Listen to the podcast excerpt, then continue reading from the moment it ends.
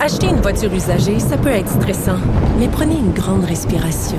Et imaginez-vous avec un rapport d'historique de véhicule Carfax Canada qui peut vous signaler les accidents antérieurs, les rappels et plus encore.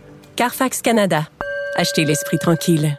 La Banque Q est reconnue pour faire valoir vos avoirs sans vous les prendre. Mais quand vous pensez à votre premier compte bancaire, tu sais, dans le temps à l'école, vous faisiez vos dépôts avec vos scènes dans la petite enveloppe. Hmm, C'était bien beau. Mais avec le temps, ce vieux compte-là vous a coûté des milliers de dollars en frais, puis vous ne faites pas une scène d'intérêt. Avec la banque Q, vous obtenez des intérêts élevés et aucun frais sur vos services bancaires courants. Autrement dit, ça fait pas mal plus de scènes dans votre enveloppe, ça. Banque Q, faites valoir vos avoirs. Visitez banqueq.ca pour en savoir plus. Cube Radio.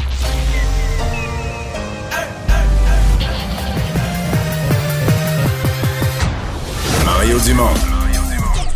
Organiser, préparer, informer. Les vrais enjeux, les vraies questions. Mario Dumont. Les affaires publiques n'ont plus de secret pour lui. Cube, Cube Radio. Bonjour tout le monde, bienvenue à l'émission. Bonne fin d'après-midi.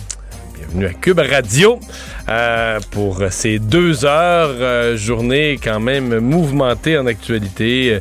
Quelques bonnes nouvelles, quelques moins bonnes. On va vous raconter ça dans les deux heures qui viennent. C'est Alexandre Dubé qui est là aujourd'hui. Bonjour Alexandre. Salut Mario. Mais dans les nouvelles, on en aura une forcément ce soir quand on aura le décompte des votes dans Marie-Victorin. ben oui, parce que c'est jour d'élection partielle aujourd'hui. Les électeurs ont jusqu'à 20h ce soir pour choisir à la suite euh, du départ de Catherine Fournier qui est rendue mairesse de Longueuil maintenant. Euh, selon les derniers sondages, ça se jouait beaucoup entre la CAQ et le PQ. Monsieur Legault a commenté d'ailleurs, il visitait une école à Montréal. Il a commenté un gros test pour le PQ selon lui et il a écorché les partis d'opposition relativement à l'ambiance à l'Assemblée nationale la semaine passée. Et tout de suite, je vais rejoindre l'équipe de 100% Nouvelles et Raymond. Mario Dumont qui est avec nous depuis les studios de Cube Radio. Bonjour Mario. Bonjour. Alors, c'est jour de cette partielle tant attendue dans le comté de Marie-Victorin à Longueuil. 12 candidats en lice, mais est-ce qu'on peut dire que la pression n'est pas surtout sur M. Nantel du Parti québécois et son chef aussi, M. Saint-Pierre Plamondon, ce soir? Oui, mais, mais, sur la CAQ aussi. Pour moi, les deux ont une pression. Le Parti québécois a la pression de sauver une circonscription qui leur appartient depuis toujours, hein, depuis qu'elle existe en 1980, euh, et on pourrait dire même avant, parce que ce secteur de Longueuil, c'était euh, les comtés ont été redécoupés, mais c'était le voisin du comté de René Lévesque, donc c'est un coin où le Parti québécois a beaucoup d'ancrage, beaucoup d'histoire. Ils l'ont échappé une fois là, dans la vague des la rafale d'élections partielles toujours perdues à l'époque de René Lévesque. Ils ont perdu celle-là aussi, ce qui a fait qu'il y a un, tout petit hiatus d'un an où il y a eu un député libéral, mais sinon ça a toujours été péquiste. Sauf que Raymond dire ça il faut quand même pas effacer la réalité. Le Parti québécois n'est plus ce qu'il était. Et il y a un an, si on s'était parlé de Marie-Victorin, il n'y avait pas d'enjeu, Ça passait à la CAQ. La CAQ, à 50% chez les francophones, raflait tous les côtés francophones. Euh, personne ne pouvait résister. Donc, si on s'était parlé il y a un an, on aurait dit, ben, il n'y a, pas d'élection serrée là. C'est la CAQ. Donc, le fait que la CAQ, maintenant, euh, M. Legault se bat pour essayer de peut-être ravir le comté au PQ et en parle comme ça, c'est quand même un signe qu'on est retombé sur la terre pour la CAQ. On est encore en bonne posture d'un sondage. On pense qu'on pourrait regagner les, les 75 comtés qu'on a déjà. Euh, mais euh, on n'est plus, on plus dans la stratosphère. Tu comprends? Faut, faut se battre sur le terrain des vaches pour espérer gagner. Donc, on est revenu sur terre. Donc, pour moi, il y a de la pression sur les deux. Parce que si la CAQ était. Mettons que la CAQ gagnait pas du tout, et était plusieurs points en arrière. on va dire, ouais, on, se calme. Euh, ils ont connu un beau, euh, beau mandat, haut dans les sondages, mais... Euh, mais c'est quand même une élection partielle, Mario. C'est pas une élection générale, il faut le dire. mais... Ça survient aussi... ça survient aussi après que, la CAQ ait connu une semaine difficile la semaine dernière à l'Assemblée nationale, avec toutes les révélations concernant les, le CHSLD Heron, entre autres. C'est exact. C'est exact. Donc, semaine difficile, même un 10 jours difficile. Mais c'est un gros test. C'est pas une élection partielle ordinaire parce que, d'abord, on a un mandat, là, pour nos députés, euh, un mélange de, de hasard. Il n'y a pas eu de décès, il n'y a pas eu de maladie grave durant le mandat.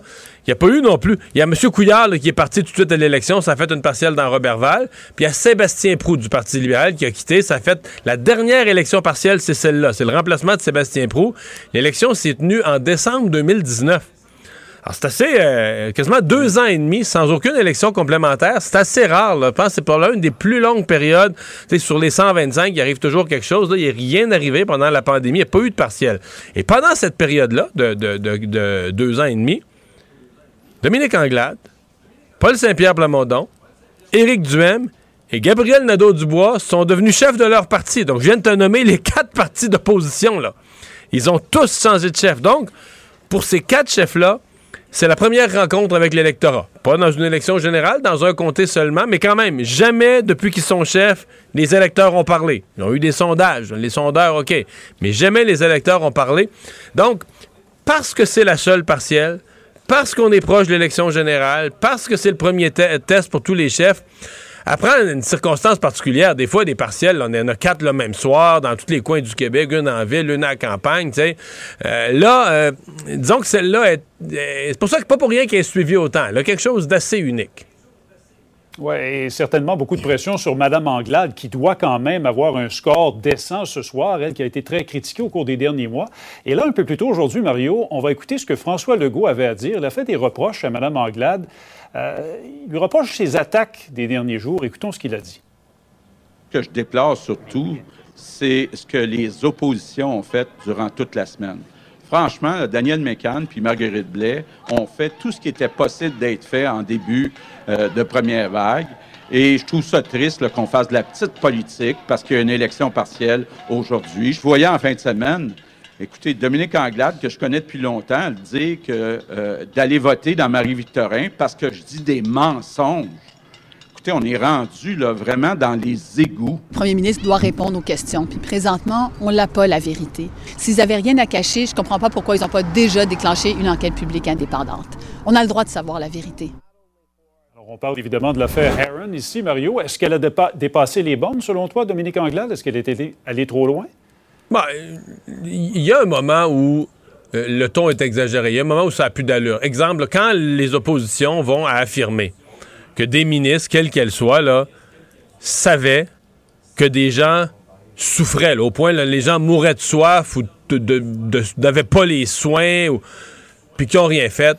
Ça, euh, moi, quand j'entends ça, je décroche. C'est-à-dire que je pense pas qu'il y a aucun des députés de nos 125 de tous les partis à l'Assemblée nationale qui, étant mis au fait de, la, souffrance humaine qui se vivrait, euh, ferait rien, dirait ah ben là c'est comme ça, tant pis, qui meurt. C'est pas vrai là. C'est pas vrai là. Fait que ça c'est l'exagération.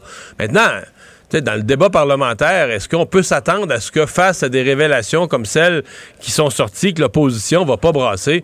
Et si la CAQ était dans l'opposition, il poserait des questions aussi, puis il poserait des questions dures. Peut-être qu'eux autres aussi, des fois, ils déborderaient. ce que je viens de décrire comme mhm. débordement où tu vas un pas trop loin, peut-être même qu'ils le feraient eux, aussi. Donc, euh, tu sais, avant de... Puis, je pense que le lien de dire que cette histoire-là est sortie à cause de l'élection partielle, ça, je décroche totalement. Je pense que c'est un, c'est un hasard. C'est sorti quand c'est sorti. Les révélations ont été faites sur Aaron, puis l'opposition pose les questions au moment où les révélations apparaissent. Donc, de, faire le lien avec une élection partielle, je pense que ça, c'est un peu gros. Et dans, les, dans tout ce qui est relié à Aaron, faut, faut tout mettre dans le. Moi, autant, je vais dire, je suis convaincu que des ministres ne savaient pas ce qui se vivait, elles seraient intervenues. Mais autant, je vais dire, je vais leur faire un reproche grave, là. Quand l'histoire est sortie, elle devait nous dire tout. On a eu des courriels, le 30 mars, un avertissement, l'avertissement était incomplet. Parce que, tu comprends, Raymond, que quand nous, là, on dit, OK, la ministre savait rien. Bon, OK, la ministre savait rien. Hop, top, top, top. Un an et demi après, ben là, la ministre savait rien, mais il y avait quand même un courriel, on en savait un petit peu. Ah, ah, ah. Puis là, un autre courriel, quelques jours après, elle en savait un peu plus. Je maintiens qu'elle savait pas probablement ce qui se vivait dans les chambres, l'ampleur de la souffrance. Mais il aurait fallu nous le dire quand même. On savait qu'il y avait un problème de gestion, il y avait un problème de personnel. On pensait, parce que quand on l'apprend longtemps après, puis on l'apprend par le champ gauche, là, on se dit, oups, on savait pas tout. Surtout avait... quand on connaît l'ampleur que ça a pris aussi. Hein, toutes et, le nombre de décès et la gravité. Avec le recul, c'est plus facile. Ben voilà, voilà. Donc, euh, est-ce que le gouvernement a fait des erreurs là-dedans? La réponse, c'est oui, parce que le gouvernement a fait des erreurs qui amplifient les questions venant de l'opposition. La réponse, c'est oui. Alors, on verra quel sera le, verdict ce soir des électeurs de Marie-Victorin. Chose certaine, c'est une très belle journée pour aller voter. On va voir le, le Pas d'excuses. Mario, Non, pas d'excuse. La météo n'est pas une excuse cette fois-ci. Parlons de la présidentielle française. Mario, c'était une grosse journée hier, évidemment. Vous étiez dans l'émission spéciale. Victoire d'Emmanuel Macron, de Martine le Pen, Marine Le Pen, qui ont réussi à se qualifier pour le second tour. Est-ce que M. Macron se dirige, selon toi, vers un deuxième mandat ou ça risque d'être un petit peu plus serré qu'on pense? Ben, les conditions sont réunies, sont, sont favorables à lui. C'est sûr que pour l'instant, le ciel est bleu pour lui, dans le sens que euh, il, y a, déjà le 4 points et demi, 5 points d'avance dans le premier tour. Donc, ça veut dire qu'il y a déjà plus d'appui de base euh, que Mme Le Pen. Et quand on regarde les fameux bassins de ceux qui, qui ont recommandé, donc tu as Mélenchon qui a dit aux gens de pas voter Le Pen. Alors là, tu arrives à... La, la, somme de tous ceux qui ont recommandé de voter Macron, tu arrives à une trentaine de pourcents la somme de ceux qui ont recommandé de voter Le Pen, ils arrivent à 9% sais, 30% 9% Donc, il est déjà en avance, puis le bassin est plus grand.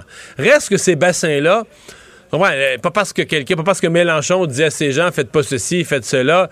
Je veux dire, c'est pas ces gens-là non plus, c'est pas des pions, les, électeurs font pas ce qu'on leur dit tout le temps. Les électeurs font ce qu'ils pensent. Donc, ce qui reste pour Mme Le Pen, c'est vraiment, là, de déstabiliser, puis on, dans les points de presse quotidiens ou dans le débat du vin, de déstabiliser complètement Emmanuel Macron. Ce matin, là, durant mon émission, je présentais un, un sondage Ipsos sur les perceptions, les forces et les faiblesses de chacun. Et c'est assez ahurissant, les forces et les faiblesses de chacun. À la question, est-ce que ce candidat comprend les besoins des gens? Emmanuel Macron score 3% Raymond. 3. 3 qui répondent oui. Pas de ça. Donc, ça veut dire une immense faiblesse. Mais en même temps, à la question, est-ce que ce candidat a un statut, une stature présidentielle? Mais là, Macron est à 71% puis Marine Le Pen à 18 Est-ce que, autre question, est-ce que ce candidat est capable de gérer une crise grave à la tête du pays? Là, Emmanuel Macron score à 65% puis Mme Le Pen à 7 donc, tu as la notion de qui est proche des gens. Ben, c'est ça, compréhensif de leurs besoins. Ça, c'est gros avantage de Le Pen. Après ça, tu as qui est une personnalité qui a la stature d'un chef d'État, capable de gérer des grandes crises. C'est avantage Macron, mais avec des écarts vraiment énormes, des scores très, très bas selon les critères pour les uns et les autres. Donc, les, ceux qui vont préparer les débats vont savoir sur quel clou aller frapper, etc. Puis là, évidemment, ben là, tu as toute la, on va dire toute la société civile, l'élite française, qui va taper sur Le Pen et dire que c'est l'extrême droite, faut pas voter pour ça. Ce qui devient, tu sais, si elle finit avec 45% là, devient compliqué de, dire qu'une affaire, c'est un extrémisme honteux pour le pays quand ça récolte 10-12% Bon, OK, quand ça récolte 20% bon, encore.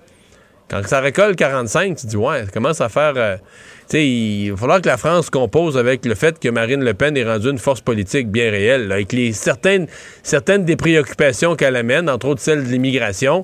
Euh, ben, peut-être qu'il y a des choses en matière. Peut-être qu'elle n'a pas les bonnes solutions, mais elle amène certainement une préoccupation qui est réelle chez les Français. Là.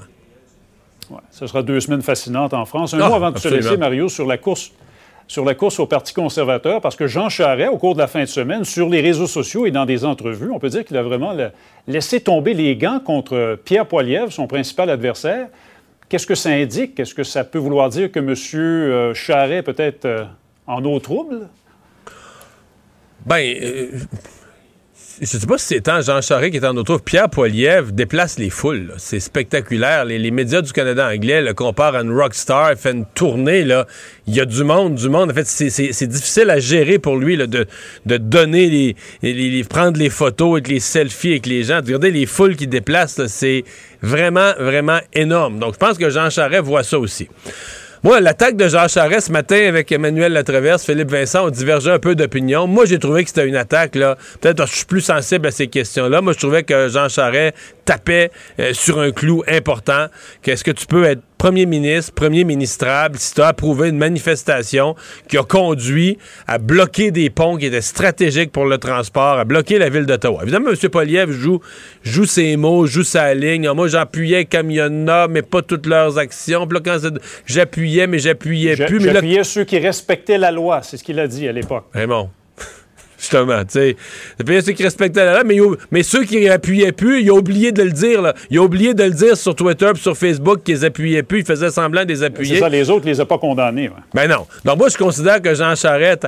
Mais bon... Euh, Évidemment, Jean Charest, en faisant ça aussi, là, il se met à dos tous ceux. Il y avait quand même dans l'Ouest canadien une mouvance forte de gens qui appuyaient ce mouvement-là, qui étaient contre les règles sanitaires, etc. Mais faut connaître Jean Charest. Là. quand il commence à attaquer quelqu'un, il ne il lâchera pas avec ça. Il, va, il va tenir, jusque dans les débats du mois de mai là, qui s'en viennent, euh, il va essayer à un moment donné de pogner Pierre Poilievre dans les câbles, dans les câbles sur cette question-là et, de le faire perdre son, euh, son, son, son, calme. C'est là qu'il s'en va, c'est sûr. On aura trois débats au mois de mai entre les candidats à la direction du Parti conservateur. Ça promet. Merci beaucoup, Mario. Au revoir. Alors, Alexandre, dans les choses à surveiller, euh, sinon, euh, ben, euh, tuerie de l'Halloween à Québec, c'était le début du procès de Carl Girard, Carl Giroir, pardon, qui a, entre autres, tué deux personnes au sabre. Ouais, quelle histoire. Moi, j'ai couvert ça. J'y étais d'ailleurs à Québec, euh, bien sûr, hein, cette fin de semaine-là. Euh, ouverture du procès aujourd'hui, Mario, essentiellement. Bon, euh, on sélectionnait les jurés. Ça s'est fait très rapidement. Rondement, hein, c'est rare ah que ça va si rapidement. En quelques minutes, hein. Ouais, moi aussi, je, Généralement, on repasse des gens, on les analyse un à un. Ouais, là, je te confirme qu'on peut pas... ça, ça a été plus expéditif que ça. Huit femmes, quatre hommes. Et, et cet après-midi, ce qui est intéressant, c'est qu'on a appris que l'auteur, donc, de cette tuerie-là, aurait verbalisé son désir de passer à l'acte dès 2014, en se, disant un agent du chaos, selon un procureur de la Couronne lors de sa présentation d'ouverture du procès. Alors, il a expliqué un petit peu, le procureur, qui s'appelle François Godin, euh, a expliqué un petit peu euh, toute sa thèse, parce que la Couronne, d'un côté, va, va miser sur le fait qu'il est responsable criminellement des gestes qu'il a posés, donc qu'il était capable de distinguer le bien et le mal lors des événements, lorsqu'il a tué donc euh, de coups de sable François Duchesne et Suzanne Clermont le soir du 31 octobre 2020. De l'autre côté, ben, la défense va plaider plutôt la non-responsabilité de Carl Giroir pour troubles mentaux. Et ce sera vraiment l'enjeu de ce procès-là. Euh, il était donc euh, dans, la, dans la, la, la, salle du tribunal pour la première fois euh, au cours de la journée. On le décrivait, nos collègues qui sont sur place le décrivent comme étant nerveux, se balançait continuellement d'avant à l'arrière de sa chaise. Il avait toujours Mais c'est pas clair jusqu'à quel point, c'est pas clair jusqu'à quel point il a l'air perdu ou conscient de ce qui y arrive. Ouais, ouais, non, non, non, effectivement. Alors, c'est l'étape du jour. Euh, on devait entendre euh, aussi là euh, un, un, témoin là de qui aurait justement, euh, bon, euh, euh, été témoin, si tu veux, de ses verbalisations passées, de son intention là, de commettre un geste d'éclat avant ses 25 ans. Il avait d'ailleurs 25 ans. Rappelons un peu les faits. Là. Lui, il se promenait dans le Vieux-Québec avec un kimono, des bottes de cuir, un masque, et, et, il a attaqué les victimes avec un sabre, un katana, c'est une lame là, de 77 centimètres. Et malheureusement, il y a deux personnes qui ont perdu la vie et cinq autres euh, qui Mais ont été je pense à ces personnes-là, tu sais, quelle mort débile. C'est c'est pas vraiment, tu sais. La, justice décidera du sort de l'individu, mais c'est pas vraiment un acte terroriste. C'est juste, tu sais, tu dis, mettons pour leurs proches, là, comment tu te réconcilies avec le, avec le fait d'avoir perdu un être cher dans des circonstances aussi euh, absurdes, là, tu sais, quand tu dis que une mort absurde, une mort sans raison, mais ça l'est toujours jusqu'à un certain point avec le mm. terrorisme, mais dans ce cas-ci, là, il me semble que c'est pire que pire. C'est comme si c'était été le le personnage euh, accidentellement sur la rue de quelqu'un qui se faisait son film, là, qui se ben, faisait... c'est tellement ça. Puis, tu sais, le soir de l'Halloween, Mario, donc, il y, a des gens qui circulaient, qui déambulaient costumés, d'autres non, d'autres allaient simplement marcher. C'était le cas de, François Duchesne, euh, une des deux innocentes victimes de ce gars-là. Et l'autre, ben, Madame Clermont, Suzanne Clermont, qui était sortie fumer une cigarette. Et carrément sur le trottoir, c'est ça. Merci, Alexandre. Salut. Combiner crédibilité et curiosité. Mario Dumont. Cube Radio. Alors, la ville de Montréal, écoutez, ça fait longtemps qu'on en parle. Il y avait eu pétition, consultation de toutes sortes. Et finalement, on a une décision et un moment. Donc, à partir de mai 2023, dans environ un an, un petit peu plus qu'un an, euh, le Publisac va cesser d'être distribué à toutes les adresses. Donc, il faudra, ni plus ni moins que s'inscrire à Montréal pour recevoir euh, le Publisac. Euh, la mairesse de Montréal est avec nous pour en discuter. Valérie Plante. Bonjour, Madame Plante. Bonjour, M. Dumont. Pourquoi c'est si important? Vous avez décrit ça comme un grand geste pour l'environnement. Euh, est-ce que c'est pas euh, une pécadille, au fond? Là? Ben non, en fait, c'est important parce qu'on sait qu'il y a à peu près, je vous dirais, là, 800 000 euh, circulaires qui se retrouvent là, par semaine, qui se retrouvent dans le centre de tri de la Chine. pour vous donner une idée, puis si vous avez suivi les nouvelles, là, vous savez que le centre de tri il y a des bordées, il y a des ballots qui sont retrouvés en Inde, euh, la cour est pleine. Alors, pour nous, de dire maintenant ce qu'on souhaite, c'est que les gens qui veulent recevoir des circulaires, c'est correct, absolument, mais ils vont devoir l'indiquer sur leur boîte postale avec un petit euh, autocollant, plutôt que ce soit, euh, comment dire, les, ça soit produit en masse, puis que ça traîne sur les perrons, puis que ça, se retrouve dans les centres de tri. Mais dans toutes les consultations que vous avez tenues, vous vous êtes fait dire, ben les gens s'inscriront pas en masse, penseront pas à ça, déménagent, etc. Euh, le fait est qu'il y aura pas de... Ça va être la fin du, du Publisac. Et avec le Publisac, la fin du transport le plus commode. Moi, j'ai fait souvent des entrevues avec des propriétaires ou des responsables de petits journaux, de journaux de quartier, qui ont dit, ben la fin du Publisac, c'est notre mort. Mm-hmm. Ben, tout d'abord, je pense que c'est important de dire que la décision qu'on prend aujourd'hui, là, c'est pas du tout la fin d'une entreprise. C'est la fin d'un modèle de distribution qui repose sur le gaspillage. Parce que si, par exemple, euh, que ce soit Transcontinental ou d'autres, s'ils veulent, par exemple, produire, euh, émettre ces, euh, comment dire, donc faire ces, flyers-là, là, ces, ces circulaires-là, ça va. Mais pour l'instant, là, on va se le dire, M. Dumont, c'est qu'ils en produisent pour l'île de Montréal, alors qu'on sait grosso modo qu'il y en a à peu près 50 qui, qui en veulent et qui l'utilisent.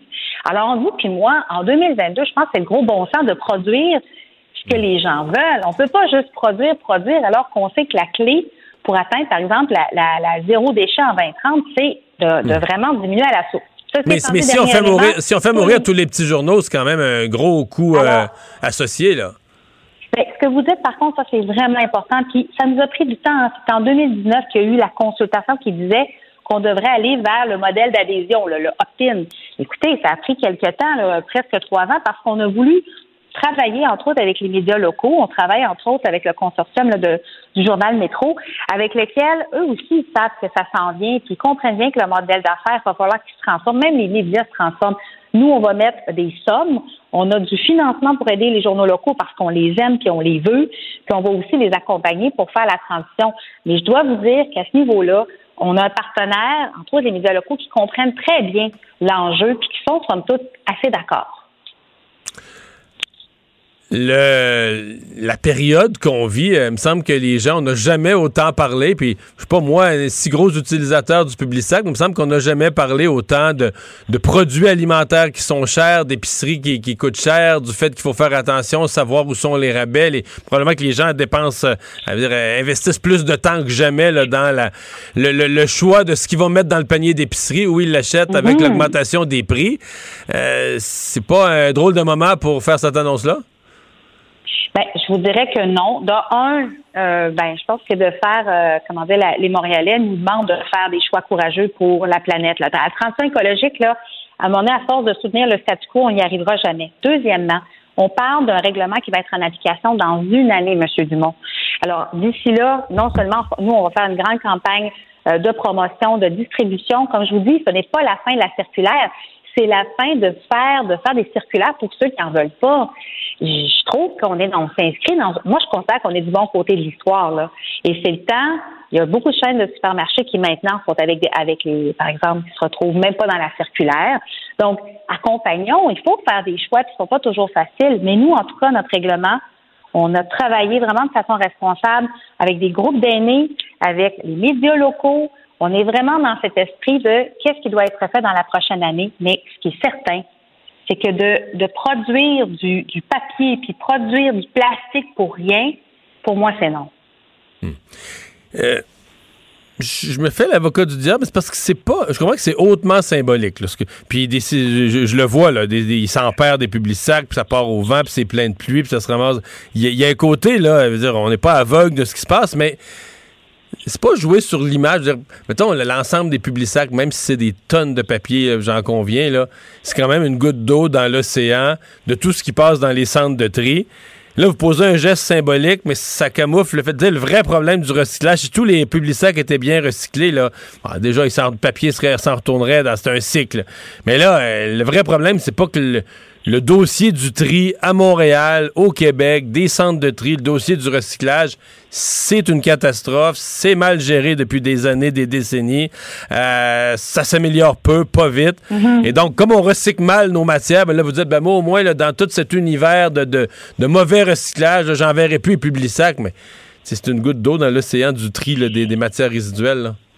Ben, moi, je partage pas votre opinion, honnêtement, parce que euh, tantôt, là, je vous donnais des chiffres, là, mais le, le, public sac, pour l'instant, à Montréal, là, par année, c'est 40 millions de circulaires. C'est énorme. 40 millions.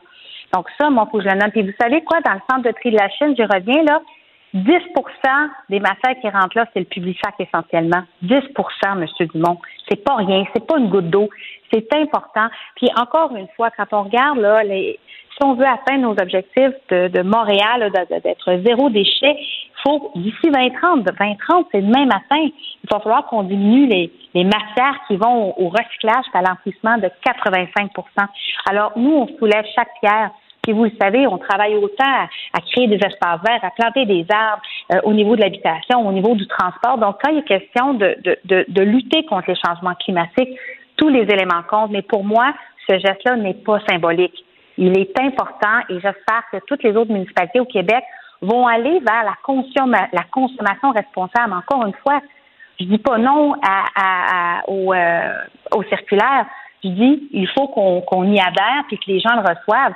Ça n'a pas de bon sens qu'il euh, y ait un modèle d'affaires qui oblige à faire de la consommation, euh, à faire du gaspillage comme c'est le cas en ce moment.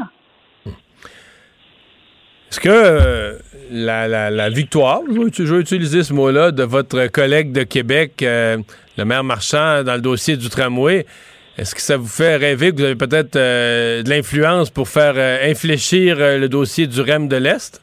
Hmm.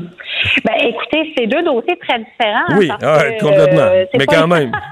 mais vous avez raison, vous avez raison. Écoutez, moi, je suis contente parce que récemment, moi, c'est la ligne bleue hein, qu'on a finalisée avec le gouvernement du Québec et j'en suis extrêmement fière. C'était le premier morceau. Moi, je voulais absolument que la ligne bleue euh, se en branle euh, en même temps qu'on travaille sur le REM de l'Est. Donc, la ligne bleue, on va se dire, c'est réglé ou en tout cas, ça avance ça avance bien. Mais c'est sûr que le REM de l'Est, il faut plus de choix dans l'Est de Montréal, puis de là, toute la pertinence du REM.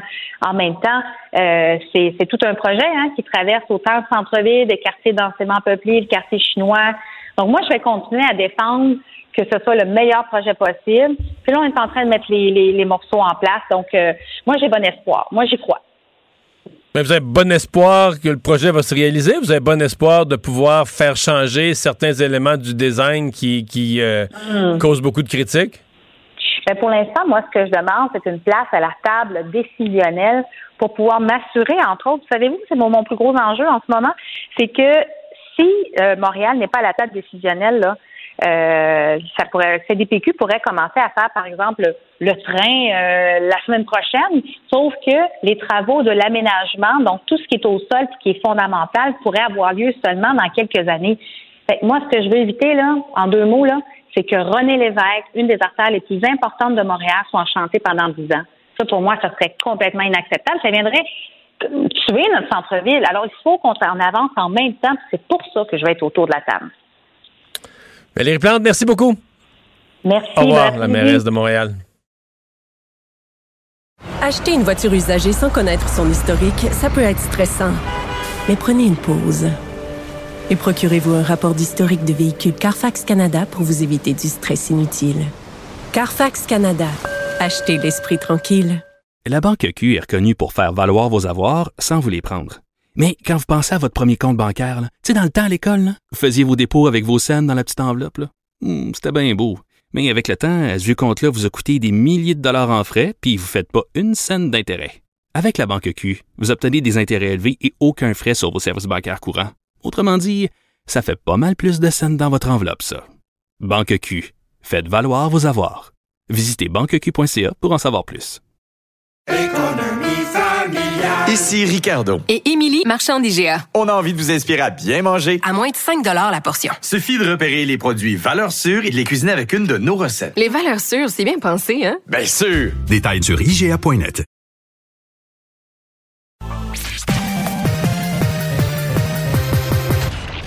Combiner crédibilité et curiosité.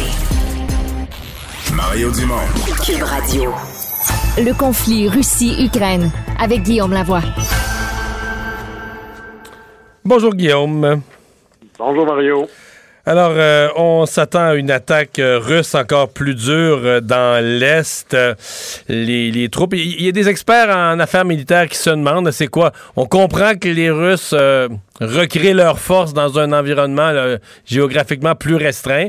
Est-ce que cette force est encore énorme, suffisante pour prendre le Donbass? C'est la question. Ça dépend toujours qui est contre eux. Si c'est l'Ukraine toute seule, ce serait l'affaire d'une fin de semaine. Euh, L'Ukraine massivement armée par euh, l'Ouest, c'est une autre histoire.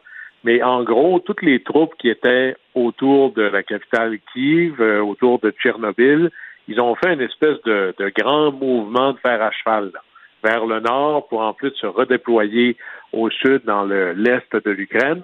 Et le but est, ça va être vraiment de concentrer les forces. Alors le niveau de destruction pourrait être assez impressionnant particulièrement que là, maintenant, il y a un commandement intégré euh, pour l'Ukraine. On pourrait se dire comment ça se fait qu'il n'y en avait pas avant, c'était déjà un peu particulier. Et le général en question, c'est lui qui, était en charge de, l'assaut sur Mariupol, mais en plus, c'est lui qui était en charge de, de l'opération russe en Syrie.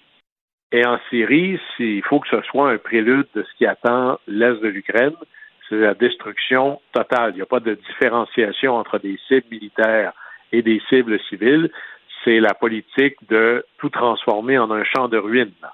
Alors, ça, ça attend, on s'attend à ce que ce soit d'une violence extrême dans l'est de l'Ukraine, et c'est pour ça que le gouvernement ukrainien, à tous les niveaux, son message aux civils, c'est quittez, venez-vous-en à l'ouest, quittez les lieux le plus vite possible.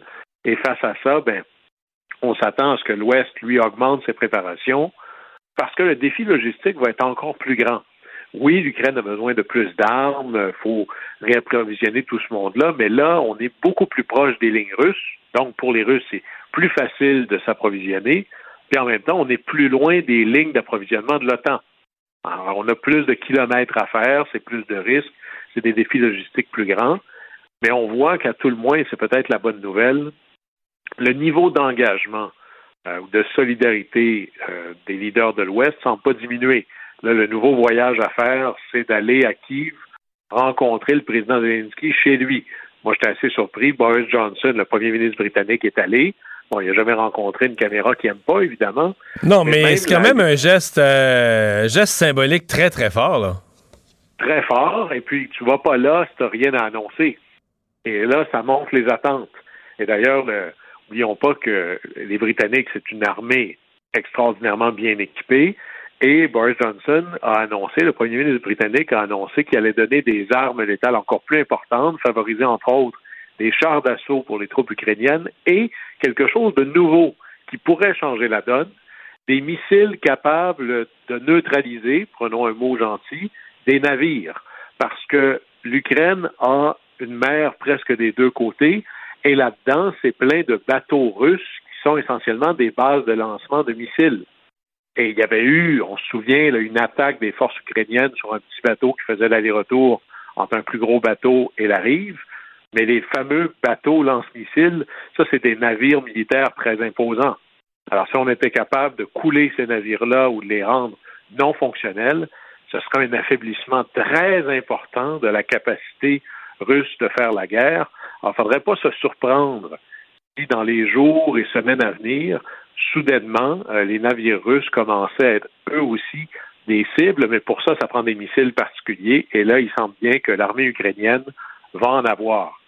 Puis on voit le déplacement des troupes. Là, c'est là où la contribution américaine est très importante.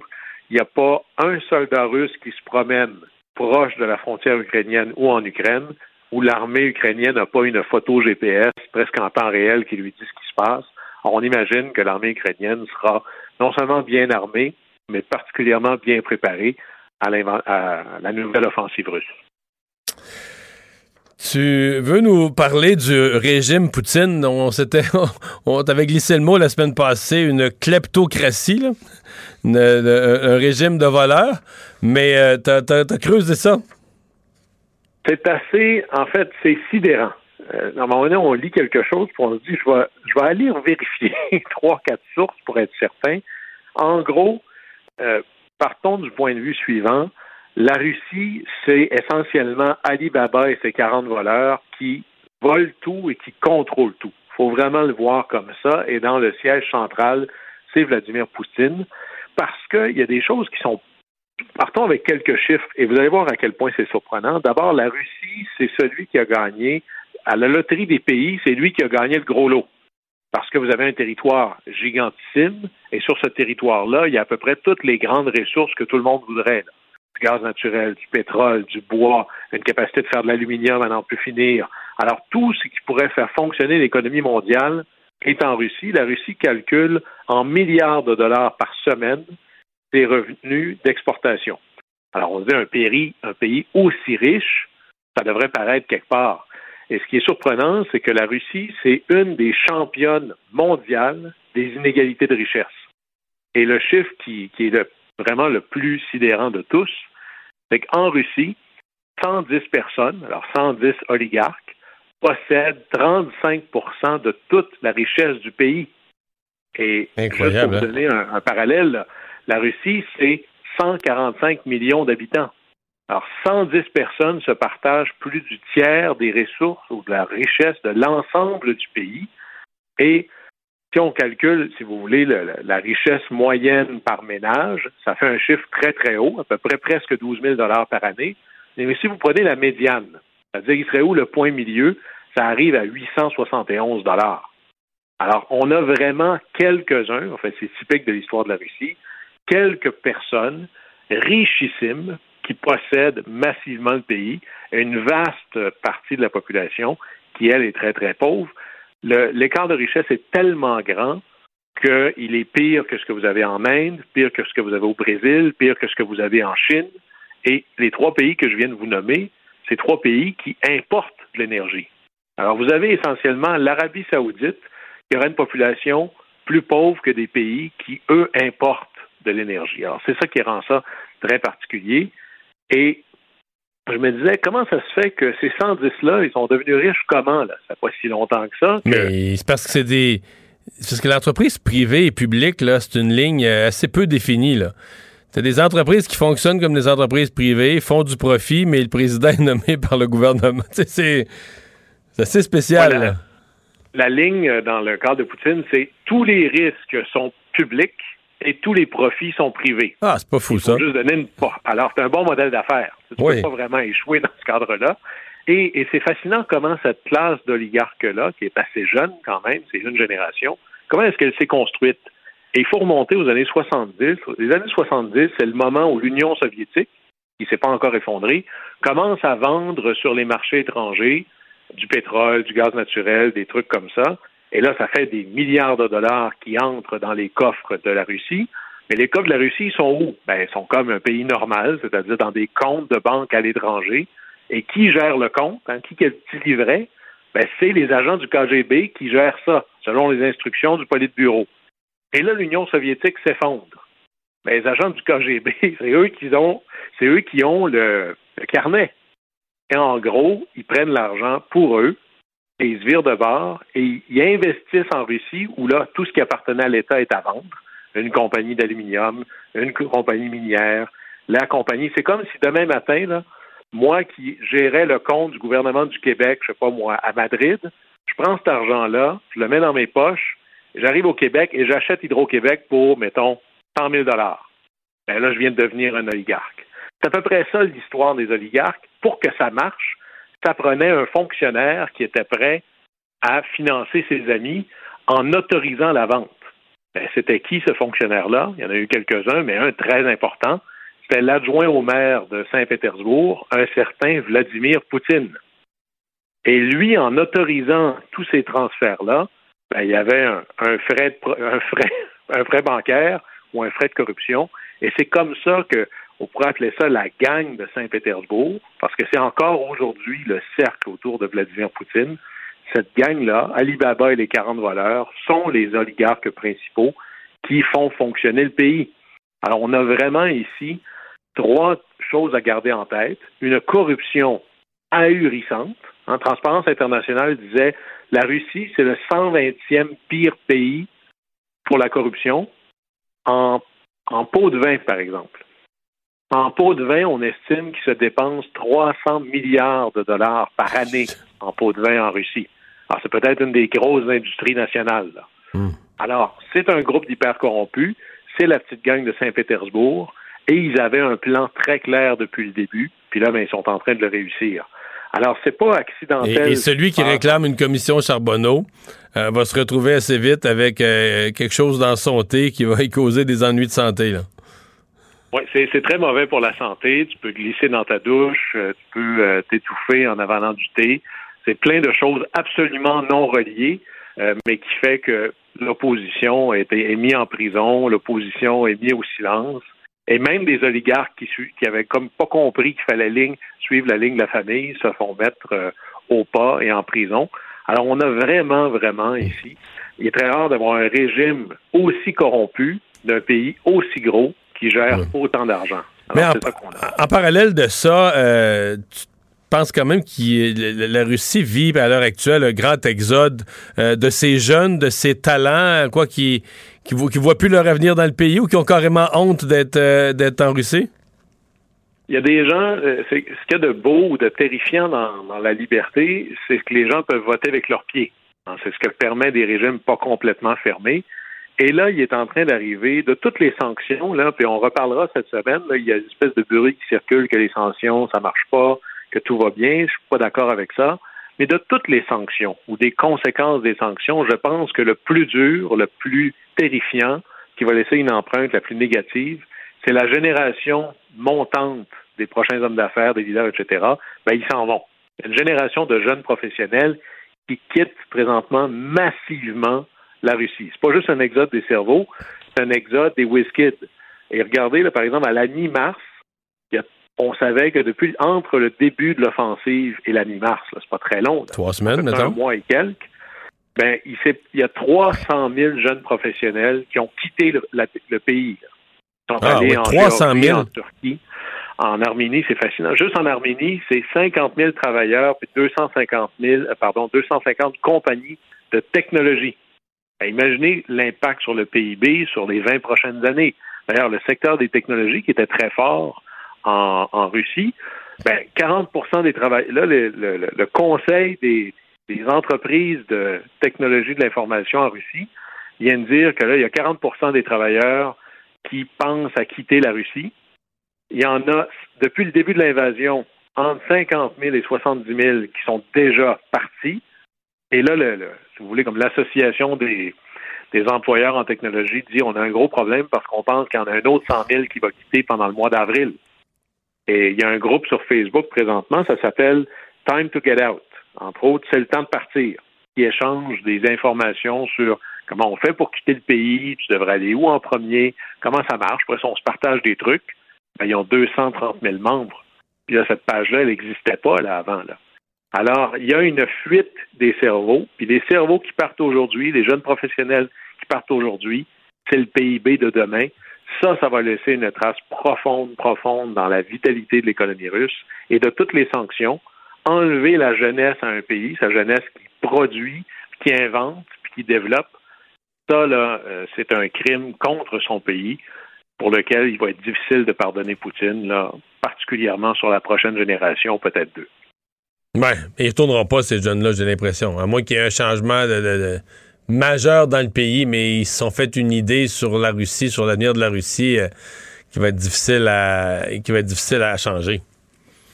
Oui, parce qu'ils vont se dire j'ai trop à perdre si je retourne. Est-ce qu'on va m'accuser d'avoir abandonné le régime? Comment ça va se passer? Et à un moment donné, quand ils vont avoir des enfants, ils vont se marier, ces gens-là.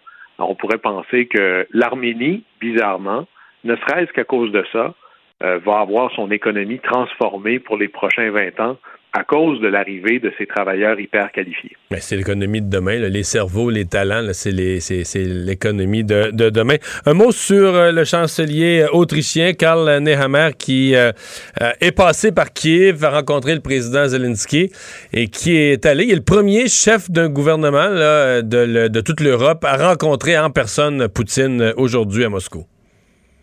Oui, les, euh, les Autrichiens ont une tradition de toujours être capables de, de s'organiser pour que ça fonctionne toujours, euh, mais les nouvelles sont pas très bonnes, évidemment.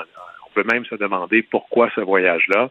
En gros, il est revenu en disant euh, j'ai pas eu le sentiment que Vladimir Poutine essaie de penser à des scénarios de paix. Il est engagé dans une logique guerrière jusqu'au bout. Et si on avait besoin peut-être d'une démonstration ultime il faut être euh, complètement investi et sur le très long terme, ben, je vous dirais que le, rapport du chancelier autrichien confirme ça.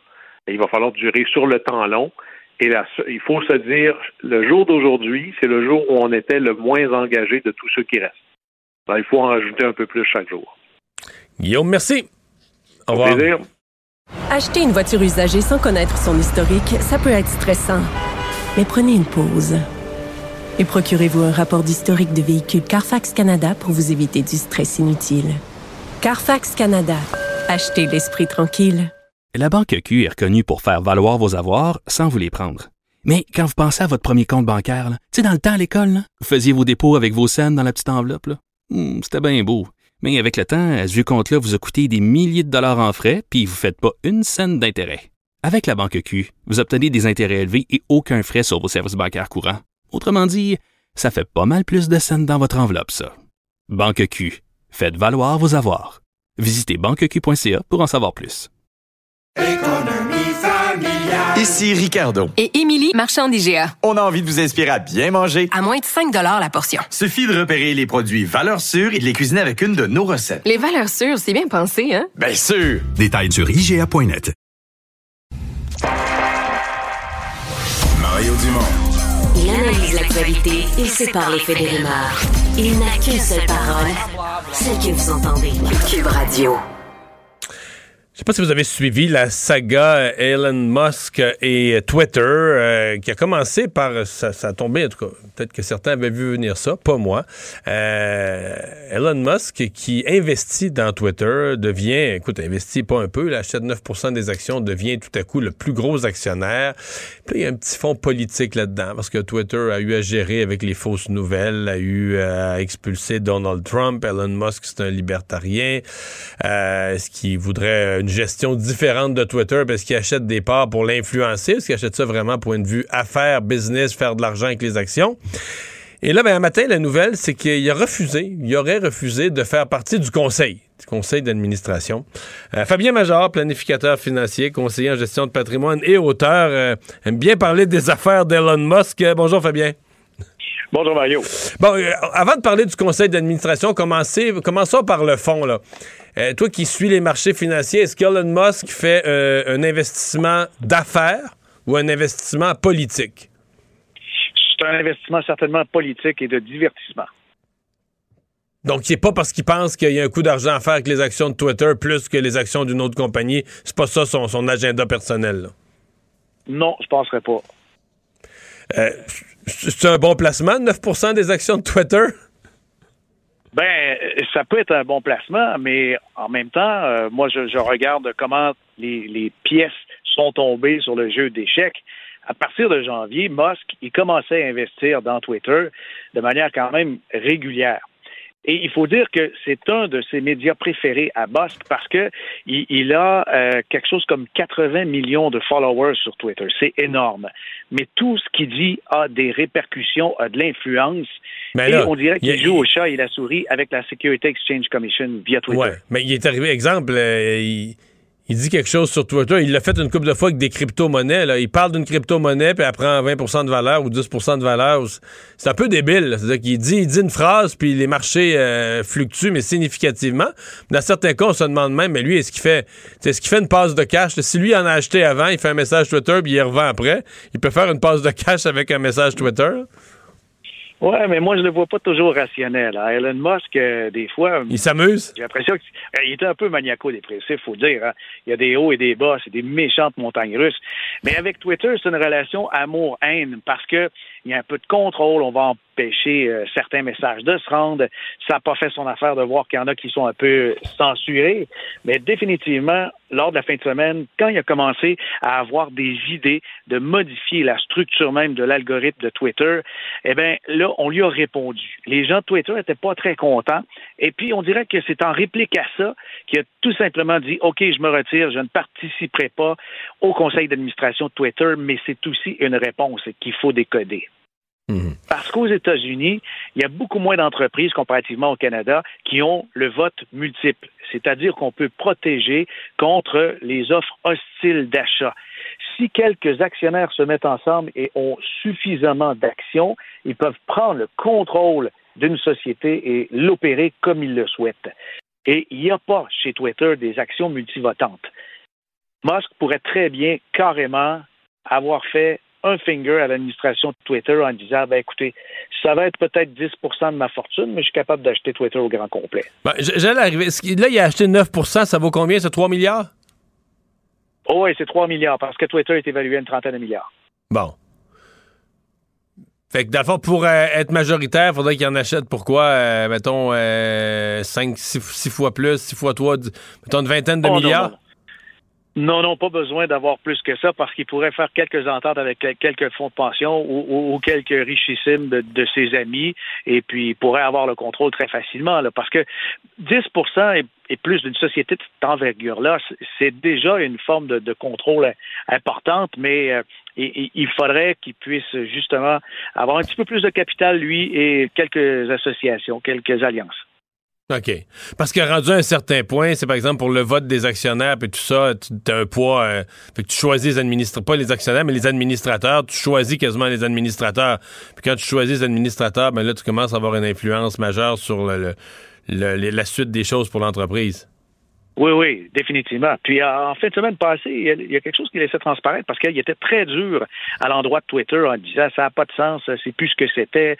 Euh, ils, font de la censure et puis euh, maintenant, euh, il disait par exemple que Twitter a quelques membres qui sont très célèbres, des Ryanat de ce monde, qui ne publient presque rien. Puis on dirait que Twitter les met à l'avant-scène, mais c'est des gens qui participent plus au réseau. Toutes des, des, des critiques qui c'est débrouillé pour les choses. Est-ce que, est que, son, est que son point de départ, c'est le fait que Trump a été banni par Twitter? Est-ce que c'est ça qui l'a choqué? Est-ce que c'est un pro-Trump à ce point-là? On ne sait jamais.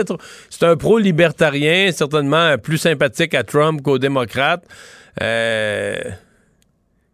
Ben, en fait, avec Trump, ça n'a pas fonctionné non plus. Il a fini par se retirer de l'espèce de conseil dans la technologie et euh, on dirait qu'il plie comme le roseau, le gars. Là, c'est une lubie en ce moment, Twitter, puis dans deux, trois ans, ça va être autre chose. Des fois, il est vraiment dur à suivre. OK. OK. L'action, quand il a annoncé, euh, parce que tu en parles comme quelqu'un un peu irrationnel, etc. En même temps, les marchés le suivent. Quand il a, ça a été annoncé qu'il avait acheté 9% de Twitter, ouais. ben, ce matin-là, dans quelques minutes, quand les marchés boursiers ont ouvert, Twitter est passé de 40 l'action à 50 l'action. C'est une montée de 25% ni plus ni moins. C'est ça. Et puis, quand on a su qu'il ne joignerait pas le conseil d'administration, l'action a baissé de 5. Mais aussi, d'abord. Il y a du poids. les gens, les gens le suivent comme un gourou, là. Ben oui, ben oui.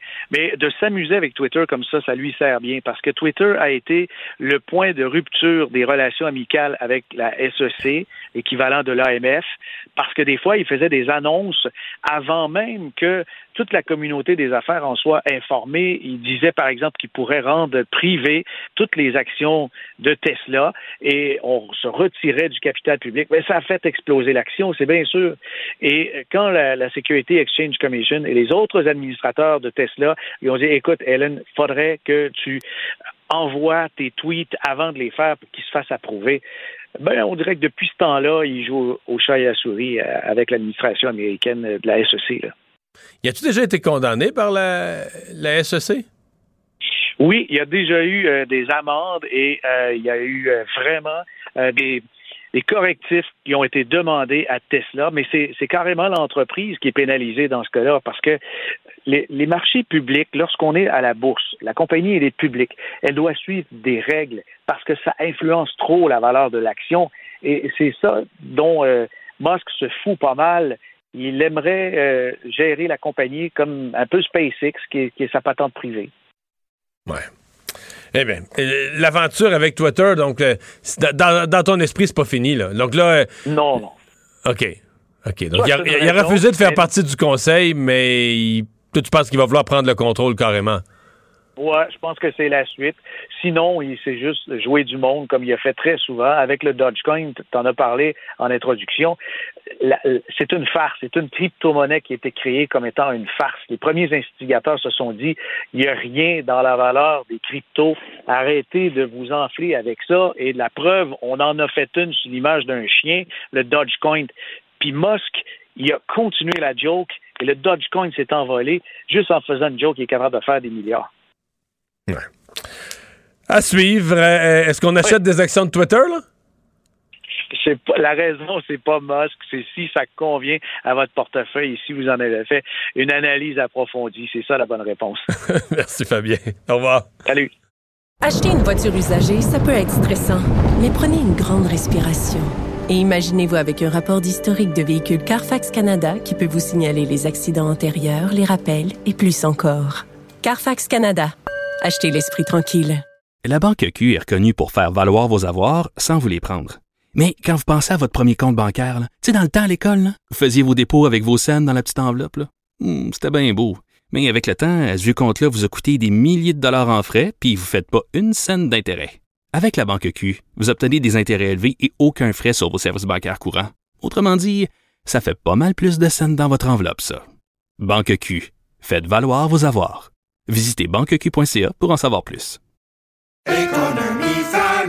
Ici Ricardo. Et Émilie, marchand d'IGA. On a envie de vous inspirer à bien manger. À moins de 5 la portion. Suffit de repérer les produits valeurs sûres et de les cuisiner avec une de nos recettes. Les valeurs sûres, c'est bien pensé, hein? Bien sûr! Détails sur IGA.net. Les vrais enjeux, les vraies questions. Les affaires publiques n'ont plus de secret pour lui. Mario Dumont. Vous avez 24 minutes dans une journée. Tout savoir en 24 minutes. Pour s'informer et comprendre en 24 minutes, ici Mario Dumont, en compagnie d'Alexandre Dubé, des studios de Cube Radio, la station d'affaires publique de Québecor. Voici Tout savoir en 24 minutes. Tout savoir en 24 minutes. Cube Radio. C'est jour d'élection partielle aujourd'hui au Québec dans la circonscription de Marie-Victorin à Longueuil. Il y a 12 candidats sur les rangs. Une chaude lutte là, dans les récents sondages entre la CAQ et le Parti québécois. Toute la fin de semaine, ben là, chaque organisation a essayé de, de mobiliser les troupes, faire sortir le vote en vue du scrutin aujourd'hui. Et c'est une élection partielle qui a été rendue nécessaire à la suite du départ de l'ex-députée indépendante Catherine Fournier qui depuis a été élu mairesse de Longueuil l'an dernier. Mais ce qui retient énormément l'attention, Mario, c'est la sortie de François Legault, qui aujourd'hui visitait une école. À un moment donné, ben, il a été questionné sur ce qui s'est passé la semaine dernière concernant le CHSLD Aaron, qui savait quoi, quand, est-ce que, euh, bon, euh, toute la saga, les attaques envers euh, Marguerite Blais et, et Daniel Mécan. Et François Legault, aujourd'hui, a accusé les partis d'opposition de s'être livrés vraiment une campagne de salissage sur le dos des ministres, tout ça dans le but de marquer des points dans Marie-Victorin en vue de la partielle d'aujourd'hui. Je te fais entendre la déclaration de François Legault, suivie de la réaction de Dominique Anglade, d'ailleurs, qui ne s'est pas gêné pour en rajouter sur les réseaux sociaux en fin de semaine, euh, incitant les gens à aller voter parce que la CAQ ment. Ce que je déplore surtout, c'est ce que les oppositions ont fait durant toute la semaine franchement, Daniel Mécan puis Marguerite Blais ont fait tout ce qui était possible d'être fait en début euh, de première vague. Et je trouve ça triste qu'on fasse de la petite politique parce qu'il y a une élection partielle aujourd'hui. Je voyais en fin de semaine, écoutez, Dominique Anglade, que je connais depuis longtemps, dire que euh, d'aller voter dans Marie-Victorin parce que je dis des mensonges on est rendu là, vraiment dans les égouts. Le premier ministre doit répondre aux questions. Puis présentement, on n'a pas la vérité. S'ils n'avaient rien à cacher, je ne comprends pas pourquoi ils n'ont pas déjà déclenché une enquête publique indépendante. On a le droit de savoir la vérité. Bon, mais en fait, je, suis pas certain du ton de François Legault. Là. Je veux dire, ceux qui font, euh, ceux qui sont à plaindre, ceux qui font pitié, ceux qui tirent les larmes de cette affaire-là, euh, ce sont les familles des victimes, ce sont les victimes. C'est ce qui s'est passé au CHSLD Heron. Est-ce que l'opposition a été trop dure envers deux ministres? Oui, je pense qu'il y a un point de rupture où ils exagèrent quand ils affirment, mettons, que que des ministres savaient ce qui se passait, euh, comme si on savait que les gens mouraient de soif ou étaient, étaient plus lavés, puis qu'on s'en foutait. ça, ça me paraît une exagération de l'opposition. Mais outre ça, plusieurs des questions de l'opposition qui sont fort légitimes. Et si la CAQ était dans l'opposition, trompez-vous pas, là, il, poserait, il poserait les mêmes, il poserait les mêmes questions. Donc, c'est pour ça que de François Legault d'essayer de, de tirer la pitié là-dessus, euh, je suis pas, euh, je suis pas certain. Euh, c'est, disons que pense que la population est quand même habituée à ce que le travail parlementaire, ben c'est ça. On questionne, il est arrivé quelque chose. Je suis pas certain, par exemple, contrairement à ce que dit Mme Anglade, je suis pas certain que la population veut une enquête publique. En fait, j'ai pas l'impression que la population, dans ce dossier-là, pense qu'on lui cache quelque chose. C'est ça mon. Mhm. C'est pas comme si on disait il y a des enveloppes brunes de l'argent pour un contrat, qu'est-ce qui s'est passé, comment ça, telle compagnie ou tel contrat. C'est comme si tout est su. Peut-être que dans le, qui a reçu courriel telle minute savait les fonds. Mais on comprend que euh, le travail n'a pas été fait. On comprend qu'il manquait de monde partout. On comprend que dans ce cas-là, les fonctionnaires ont été dépassés par les événements. Mais il y a eu des morts, c'est une situation d'horreur, mais je, pense que quand on dit, quand on laisse sous-entendre qu'il y aurait anguille sous roche, comme un complot, quelque chose qu'on. Je. C'est pas sûr que ça là-dessus, ça correspond au sentiment populaire. Je pense que la population a l'impression d'avoir compris. Euh, peut-être pas 100% mais 95 mm, de, mm. de, cette tragédie-là et ses conséquences mais Mario, aujourd'hui, là, c'est, c'est un gros test pour qui? Est-ce que c'est un gros test pour, par exemple, M. Legault, pour, euh, euh, pour s'assurer bon, que la, mauvaise semaine euh, le suit pas, que, que, qu'on aura l'élan pour le, le scrutin de l'automne prochain, ou ce sera davantage un gros test pour le PQ de garder Marie-Victorin avec un candidat comme Pierre Nantel? C'est un gros test pour tout le monde, mais pas avec les mêmes attentes. Dans le cas du PQ et de la CAQ, c'est un gros test, faut qu'ils gagnent, les deux. C'est le PQ, faut qu'il gagne parce que c'est un comté qui leur appartient depuis toujours. Ils l'ont échappé une fois là, en 1984 dans une élection partielle, dans aucun rapport avec les circonstances. il faut qu'ils gagnent. Puis euh, leur chef, Paul Saint-Pierre Blamondon, on a fait une espèce de question de ça passe ou ça casse, puis on met toute l'énergie dans Marie-Victorin, puis il a trouvé un bon candidat. il faut que ça passe. Pour la CAQ, ben, c'est une question. Il faut se reporter six mois, un an passé, où il n'y avait pas d'enjeu. Moi, je me souviens, là, quand on parlait de Catherine Fournier, je me souviens, quand Catherine Fournier s'est présentée à Marie de Longueuil, je me souviens d'avoir dit en ondes Aïe, aïe, aïe, aïe, aïe, aïe. Quelle catastrophe pour le PQ. Il va y avoir une élection partielle. Dans la dernière année avant les élections, ils n'ont aucune chance de gagner ça.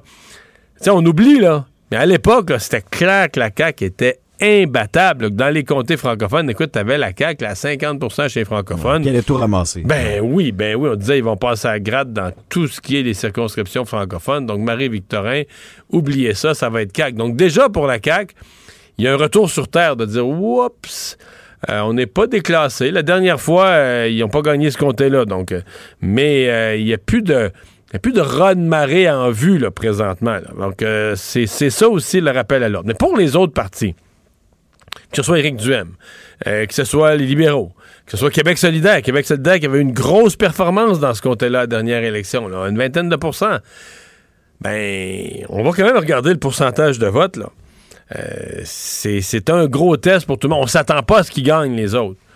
Mais, si Québec solidaire fait euh, une surprise à 25% ou une surprise à 11 mais là, on va comparer avec leurs résultats de la dernière fois, puis on va dire, euh, il y a une conclusion à tirer de ça. Éric Duhem, tout va bien pour lui depuis six mois, là, tout ce qui touche se transforme en or.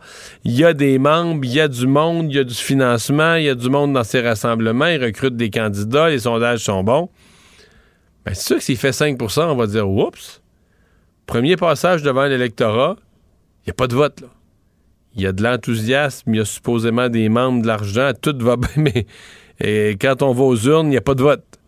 Donc, il n'y a personne qui peut dire Ah, moi, je m'en fous du résultat. Personne. Il n'y aura pas d'autres élections partielles pour se reprendre. Ça va être le seul avant-goût qu'on a. La prochaine fois, c'est une élection générale. Donc, euh, il y a de la pression sur tous les chefs et tous les partis.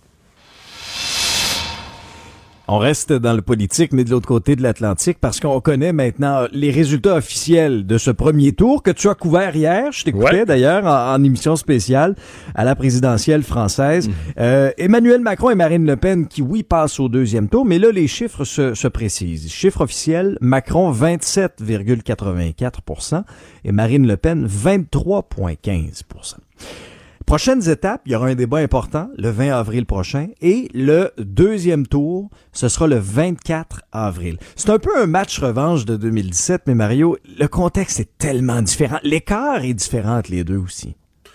Oui, un petit peu. Mais en fait, euh, pour Emmanuel Macron, hier, ça a quand même été une bonne journée, parce que les sondages le mettaient à la baisse depuis quelques jours, euh, quelques semaines, même depuis deux, trois semaines. Euh, on était en train... Moi, j'étais même à l'idée que ça allait peut-être finir nez à nez, là. Que, ah oui, hein? Ben, parce que Marine Le Pen montait, montait, uh-huh. Emmanuel Macron descendait, donc tu disais, écoute, les courbes vont se rencontrer. Alors finalement, M. Macron, là, visiblement consolider ses appuis en fin de campagne. Je pense aussi qu'il aura réussi. La montée de Marine Le Pen a fait peur aux gens. Et donc, euh, il y a des gens qui ont lâché, que ce soit les républicains, les partis qui, les partis qui ont fini là, euh, quatrième, cinquième, sixième, eux autres, là, oups, le vote c'est comme liquéfié. Là.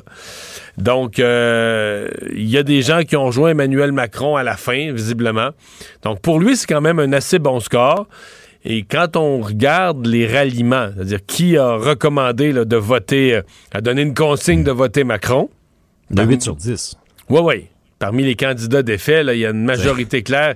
Et dans le cas de fond, Mme euh, Le Pen, il y a juste Éric Zemmour, candidat immigration zéro, et euh, Dupont-Aignan. Donc, il y en a deux. Là, qui... Donc, si tu mets ça en chiffres, il y a comme 30% d'appui de, qui sont allés à, Emmanuel Macron, ça ne veut pas dire qu'ils vont se transférer.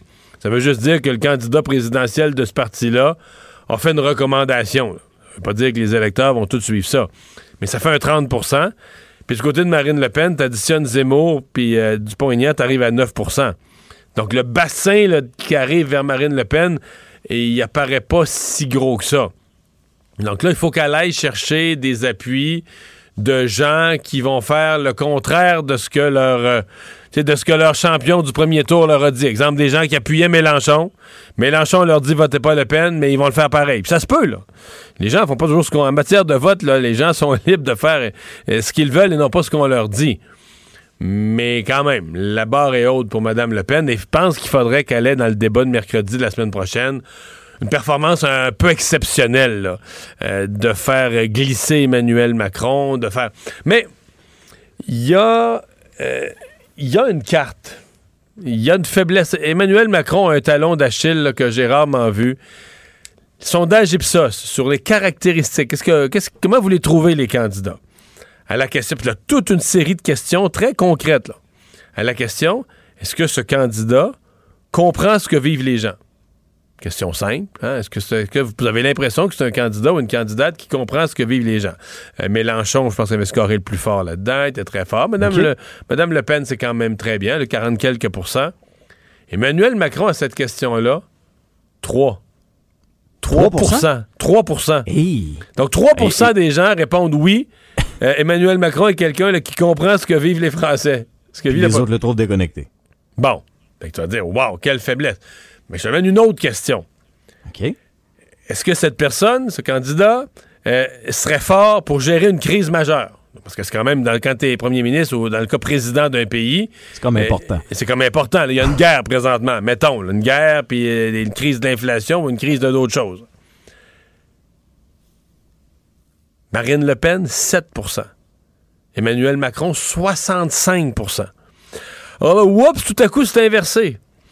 Euh, candidat qui vous comprend, euh, Macron, pas pantoute. Candidat fort pour gérer une crise dans le pays, là, c'est Macron à 65% euh, Lequel des candidats a une stature présidentielle? C'est OK, c'est un autre critère.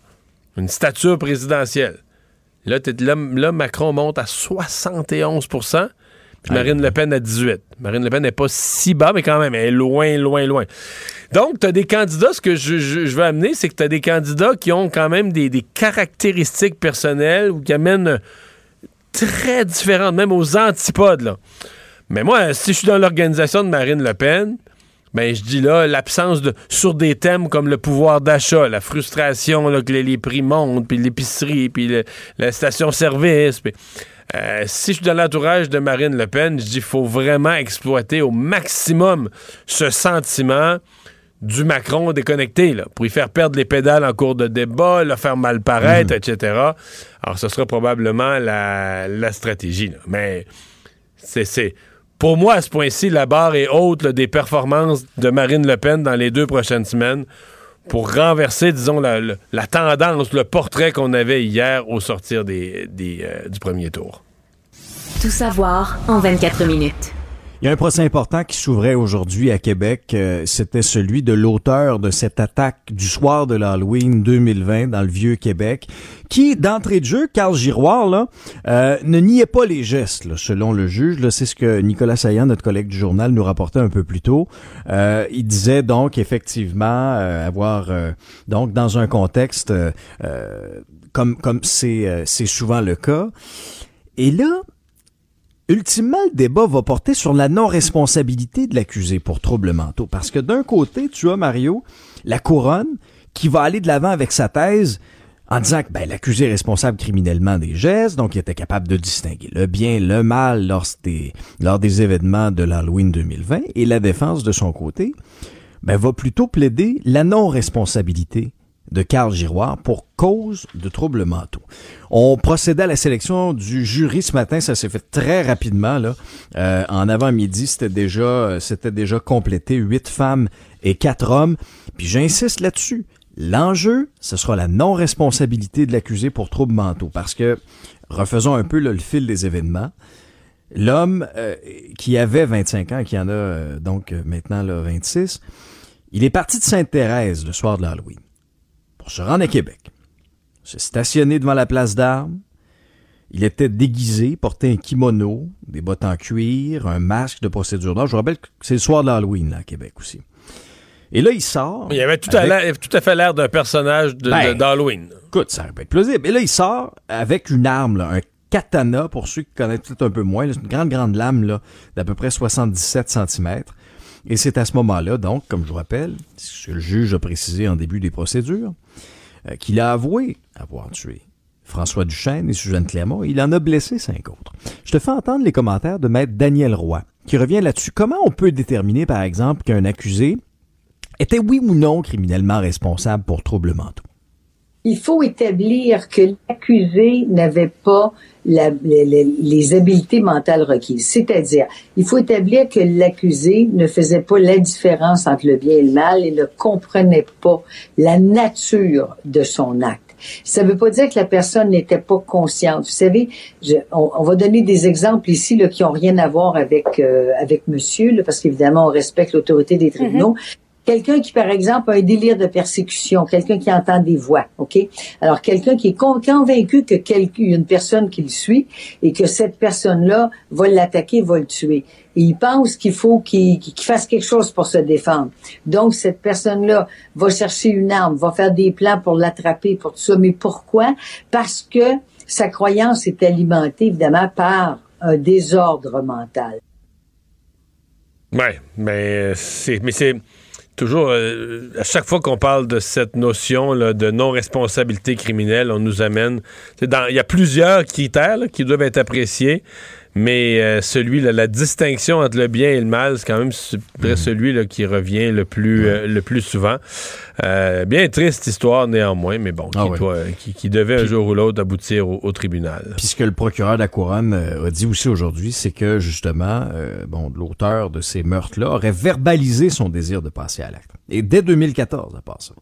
en étant un agent du chaos, en disant qu'il voulait faire un geste d'éclat avant l'âge de 25 ans, il avait 25 ans au moment du drame. Alors c'est euh, particulier dans ce dans ce cas-là qu'on va suivre, ça devrait durer à peu près quatre semaines ce, ce procès-là. Mario, deux euh, deux nouvelles toujours euh, rapides là dans le même ordre d'idées, notamment. Ça se passe à l'école secondaire des sources à Dollars des Ormeaux. C'est un élève de l'école secondaire, c'est dans l'ouest de l'île de Montréal, qui aurait agressé sexuellement plusieurs adolescentes dans l'école. Et c'est notre collègue Yves Poirier de TVA Nouvelle qui a eu des témoignages. Euh, il y a au moins quatre élèves qui auraient été victimes des agissements. Il y en a deux qui ont décidé de dénoncer cette histoire-là. Pourquoi? Parce qu'elles disent pas avoir reçu l'aide voulue de leur école. On parle de, baisers forcés, d'attouchements sexuels dans les murs. Il y a le père d'une des ados aussi qui a confirmé qu'il n'avait pas réussi à obtenir de réponse de la part de l'école des sources. Et la direction de l'école garderait, toujours selon les infos de TVA Nouvelles, sous silence, le statut du présumé agresseur qui aurait été suspendu trois jours et qui ne fréquenterait plus l'établissement maintenant, Mario. Ouais, c'est euh, c'est assez délicat parce que on comprend que c'est l'éducation, hein, c'est l'éducation d'un jeune qui a droit à l'éducation, mais c'est pas des gestes.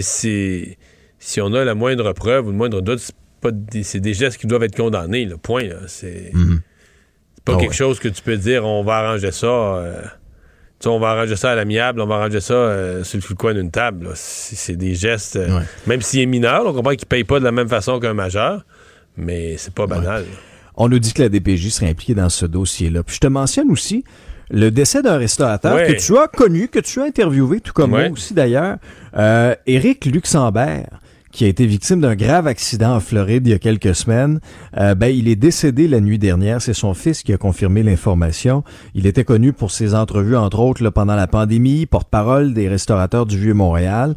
Euh, Ouais, puis victime il, est d'un devenu, grave- euh, il est devenu très émotif là, dans la défense Oui, de la oui. restauration, Ah oui, oui, dans oui. les difficultés vécues en temps de pandémie.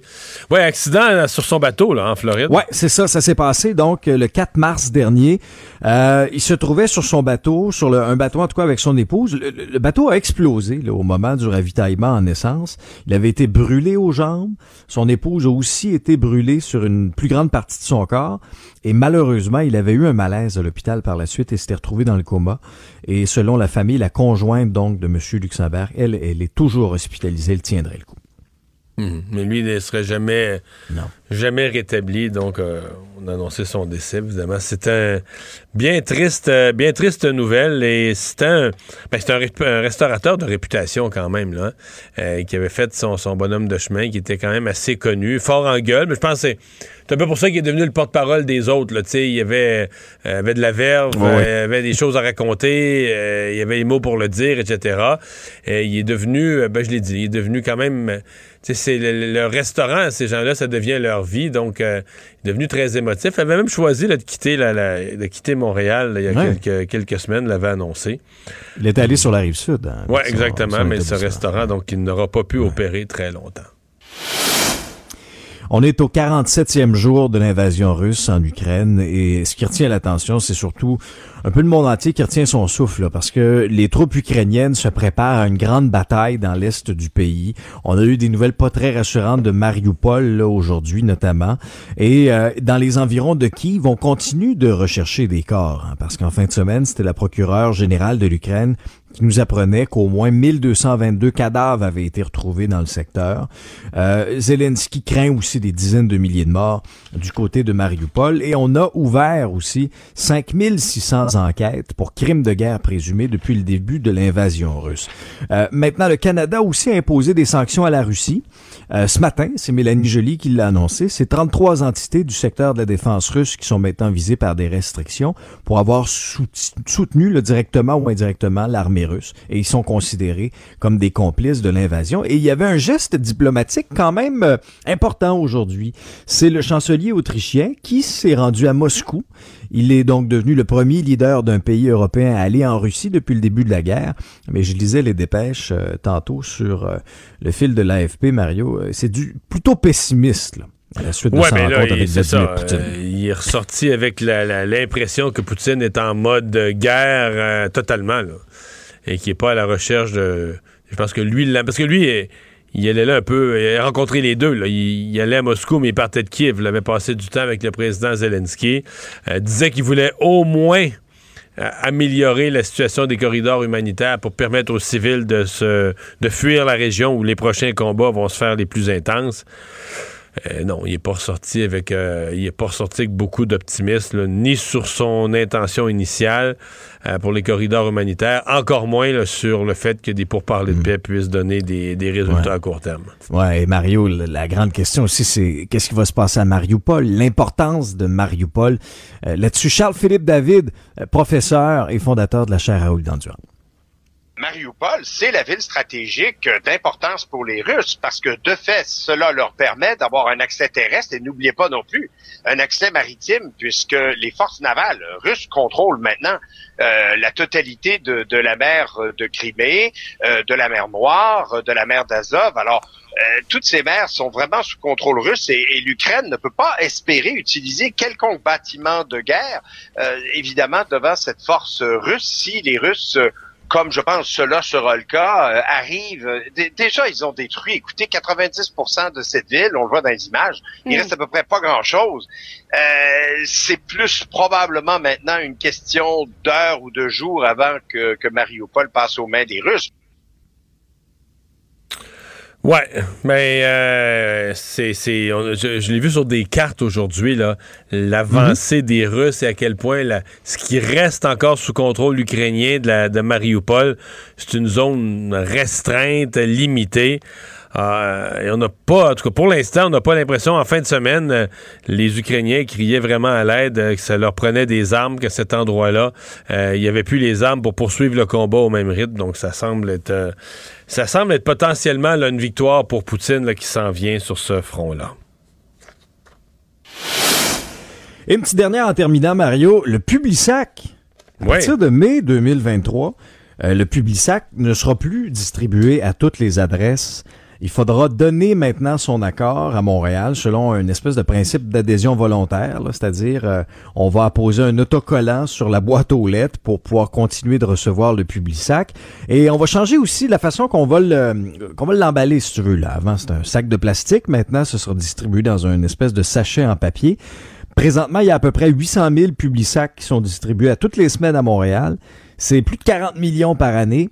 Et puis au centre de tri de la Chine, ça occupe à peu près une proportion de 10% de toutes les matières qui sont traitées là-bas. Mais Mario, tu sais, dans un contexte où là, bon, la semaine passée, le GIEC nous disait, là, vous avez trois ans pour changer de vie, pour faire vraiment une, une différence significative. Est-ce est que ce geste-là va vraiment changer quelque chose selon toi?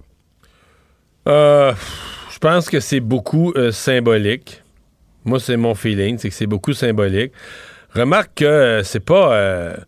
Il y a un fond, là. Tu, distribues des quantités de papier, de circulaire.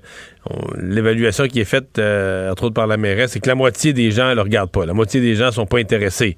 Donc, c'est sûr que c'est beaucoup de déchets. Mais il y a des conséquences. Pas, pas pour rien que cette décision-là, qui apparaît pour certaines personnes une évidence. Est-ce que tu tues les journaux de quartier qui sont distribués dans le, dans le public sac? Dans le cas, euh, dans le cas où tu tues tous les journaux de quartier, c'est un prix élevé à payer. Là, hein? C'est un prix euh, majeur à, payer.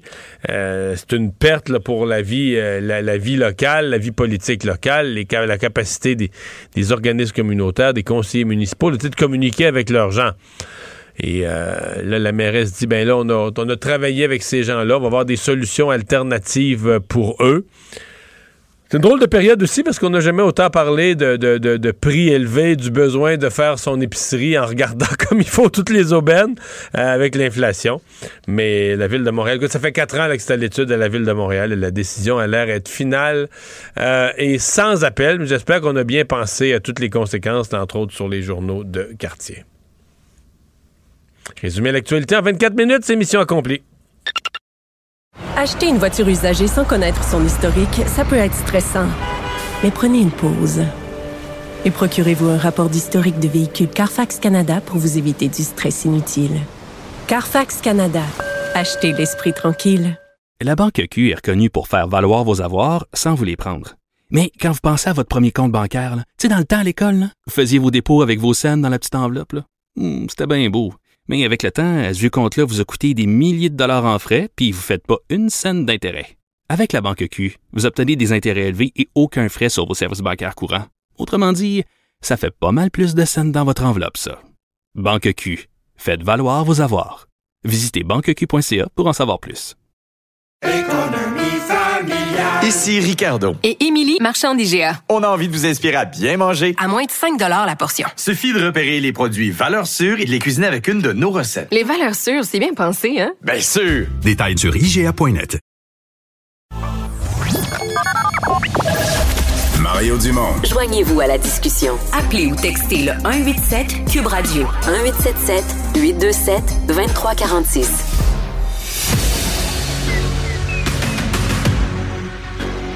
Emmanuel Latraverse. J'ai pas de problème philosophique avec ça. Mario Dumont. Est-ce que je peux me permettre une autre réflexion? La rencontre. Ça passe comme une lettre à la poste. Et il se retrouve à enfoncer des portes ouvertes. Là. La rencontre Latraverse. Dumont. Emmanuel Latraverse se joint à Mario et moi. Salut Emmanuel. Bonjour. Bonjour. Alors, c'est cette élection partielle à Marie-Victorin qui retient l'attention aujourd'hui, puis la sortie de François Legault aussi qui a accusé les oppositions de s'être livré à une espèce de campagne de salissage sur le dos des ministres Blais et Mécan. Oui, ben je pense que M. Legault ce matin, il a voulu premièrement en minimisant ses chances de l'emporter dans Marie-Victorin. Ouais, disons qu'il montait pas les attentes là. Hein?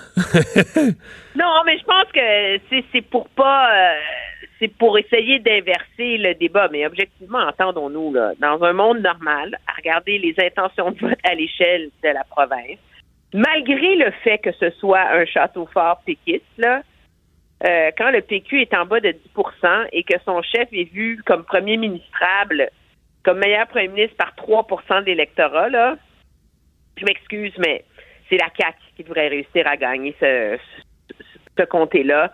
Ils ont organisé la date pour espérer le gagner. Tout était mis en œuvre pour espérer le gagner. Puis là, ben, on est en fin de course. Euh, ça a été difficile. Euh, alors là, on a M. Legault qui essaie de, tempérer les attentes un peu. Mais objectivement, techniquement, il s'attendait à la gagner, cette course-là. Puis je pense qu'il faut ne pas l'oublier, tu sais, même si tout le fardeau du résultat ce soir demeure sur les épaules du Parti québécois.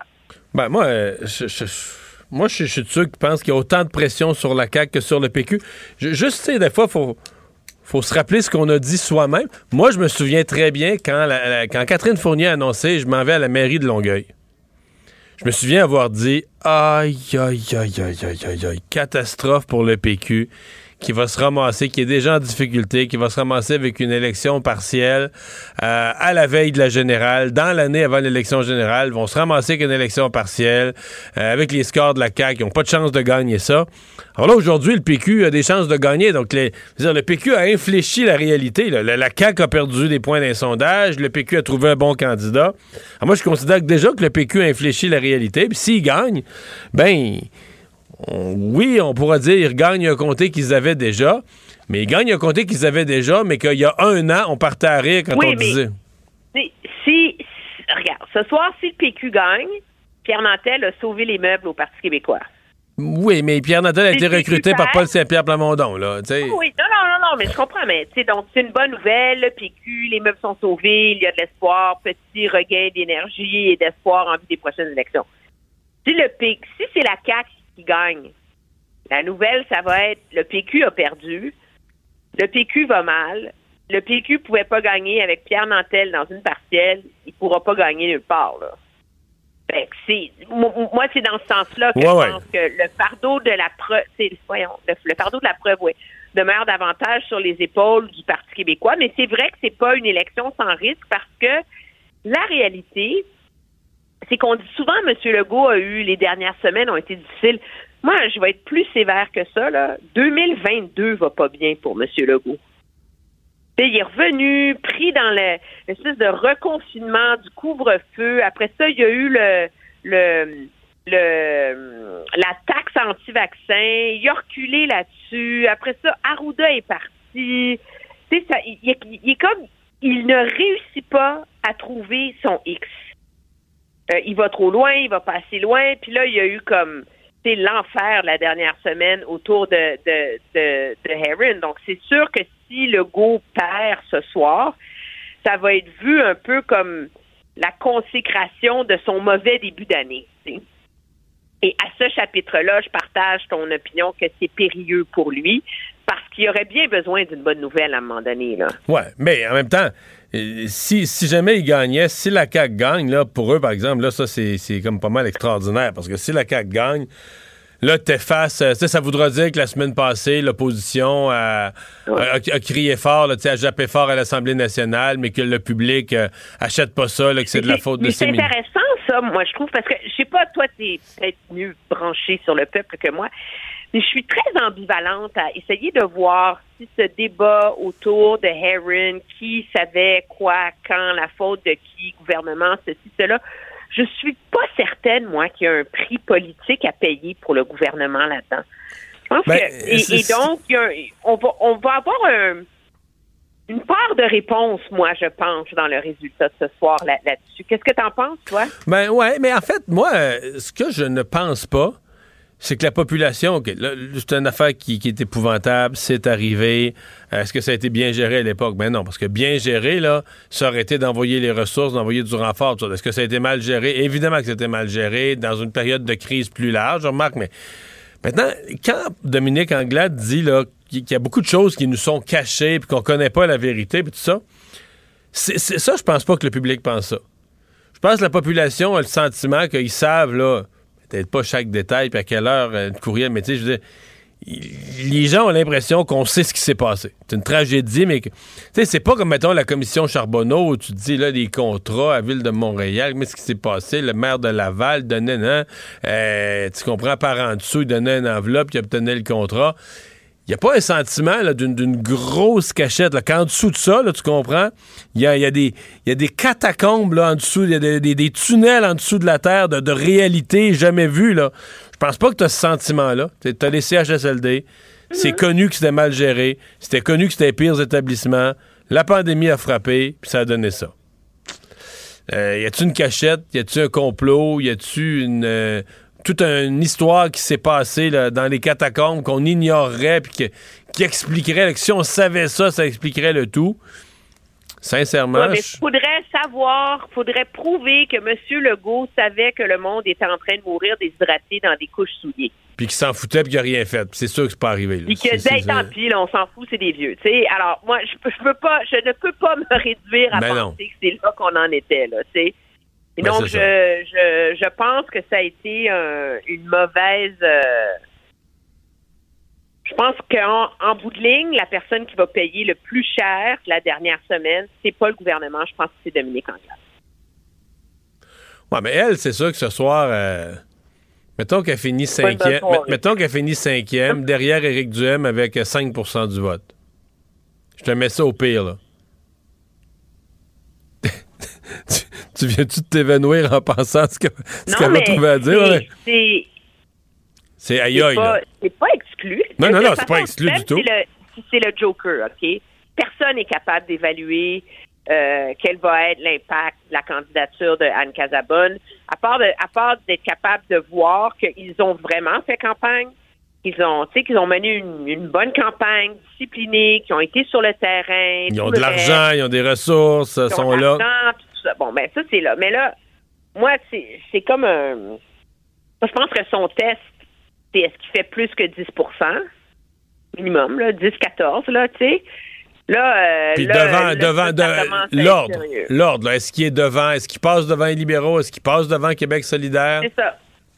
C'est ça. C'est jusqu'où il monte son, son petit escalier vers son statut d'opposition officielle, entre guillemets. Là.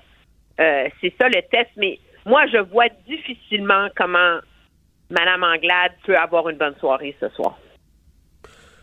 Et ça, c'est très difficile pour elle. Parce que dans un contexte où elle, elle on, sa base, c'est sont arrivés quatrième la dernière fois. là, il y avait 12% C'est pas comme s'il y avait une grosse base à Marie-Victorin, là. Mais donc, toute plume que tu perds rendu là, ça ébranle l'ensemble. là.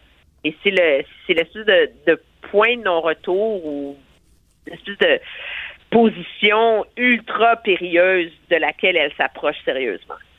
Mais tu sais que c'est. Faut quand même. euh, on oublie, là. Faut quand même se souvenir que le Parti libéral, des mauvais résultats, là, dans des élections euh, partielles, là, euh, il y en euh, quelques-uns, là. Je t'amène, je suis en train de l'ouvrir, Saint-Jérôme. Que tu te souviens quand on avait remplacé. euh, on avait remplacé euh, Pierre-Carl Pellado dans Saint-Jérôme. C'est le Parti Oui, québécois. oui, eh, mon Dieu, ça, ça avait, j'avais oublié, là. Ben, il y avait eu 10% Il y avait eu 10 là. Puis il était au pouvoir. Il était au pouvoir, là. Ouais. Philippe, ils, ont, ils ont perdu le comté de Louis Hébert. Philippe Couillard était au pouvoir, donc c'était Ils euh, ont perdu toute une... le comté de Philippe Couillard. Oui, mais avec des pourcentages quand même qu'on pourrait qualifier d'honorables. Mais ils ont eu, euh, des résultats vraiment, vraiment pitoyables dans certains cas. Donc, euh, c'est pas, euh, c'est pas exclu que ça aille, que ça aille vraiment, vraiment mal pour les libéraux. Ouais. On va voir ce soir, en tout cas, la réponse et, les contre-coups, tout ça. On va passer au, au fédéral, parce que est-ce que c'est moi ou M. Charret a changé de ton, changé de stratégie à l'endroit de Pierre Poliev? Il me semble que, puis pour y avoir, m'a donné, euh, posé une question là-dessus, il était très, euh, très doux avec M. Poliev. Là, on a l'impression qu'il ouvre la machine sur son adversaire dans la course. Ben, il n'y a, pas le choix. Je veux dire, c'est comme, euh, comme un. Je, je m'excuse, mais Monsieur Charret mène une course ennuyante et ennuyeuse. Alors peut-être que sur le terrain, là, ils sont capables vraiment, comme ils le prétendent, de recruter, d'avoir des membres, etc. Mais mais jamais au niveau de Poliev. Là. Poliev remplit des salles. c'est une des plus grosses mobilisations qu'on a vues en politique canadienne. Je veux dire, moi, la, dernière fois que j'ai vu du monde craquer et excité par la politique comme ça, là, c'est quand Justin Trudeau était dans sa course au leadership, puis pendant la campagne électorale de 2015. Mais donc, là, on, est dans un contexte où non seulement est-ce que M. Poiliev a la bonne partie de la base du parti, que tout le monde avait calculé, tu sais, dans, le calcul de cette course-là. Et là, ce dont on se rend compte, c'est que, hey, il est en train d'amener du nouveau monde au Parti conservateur. Fait que là, ça vient doubler le problème de M. Charret pour gagner.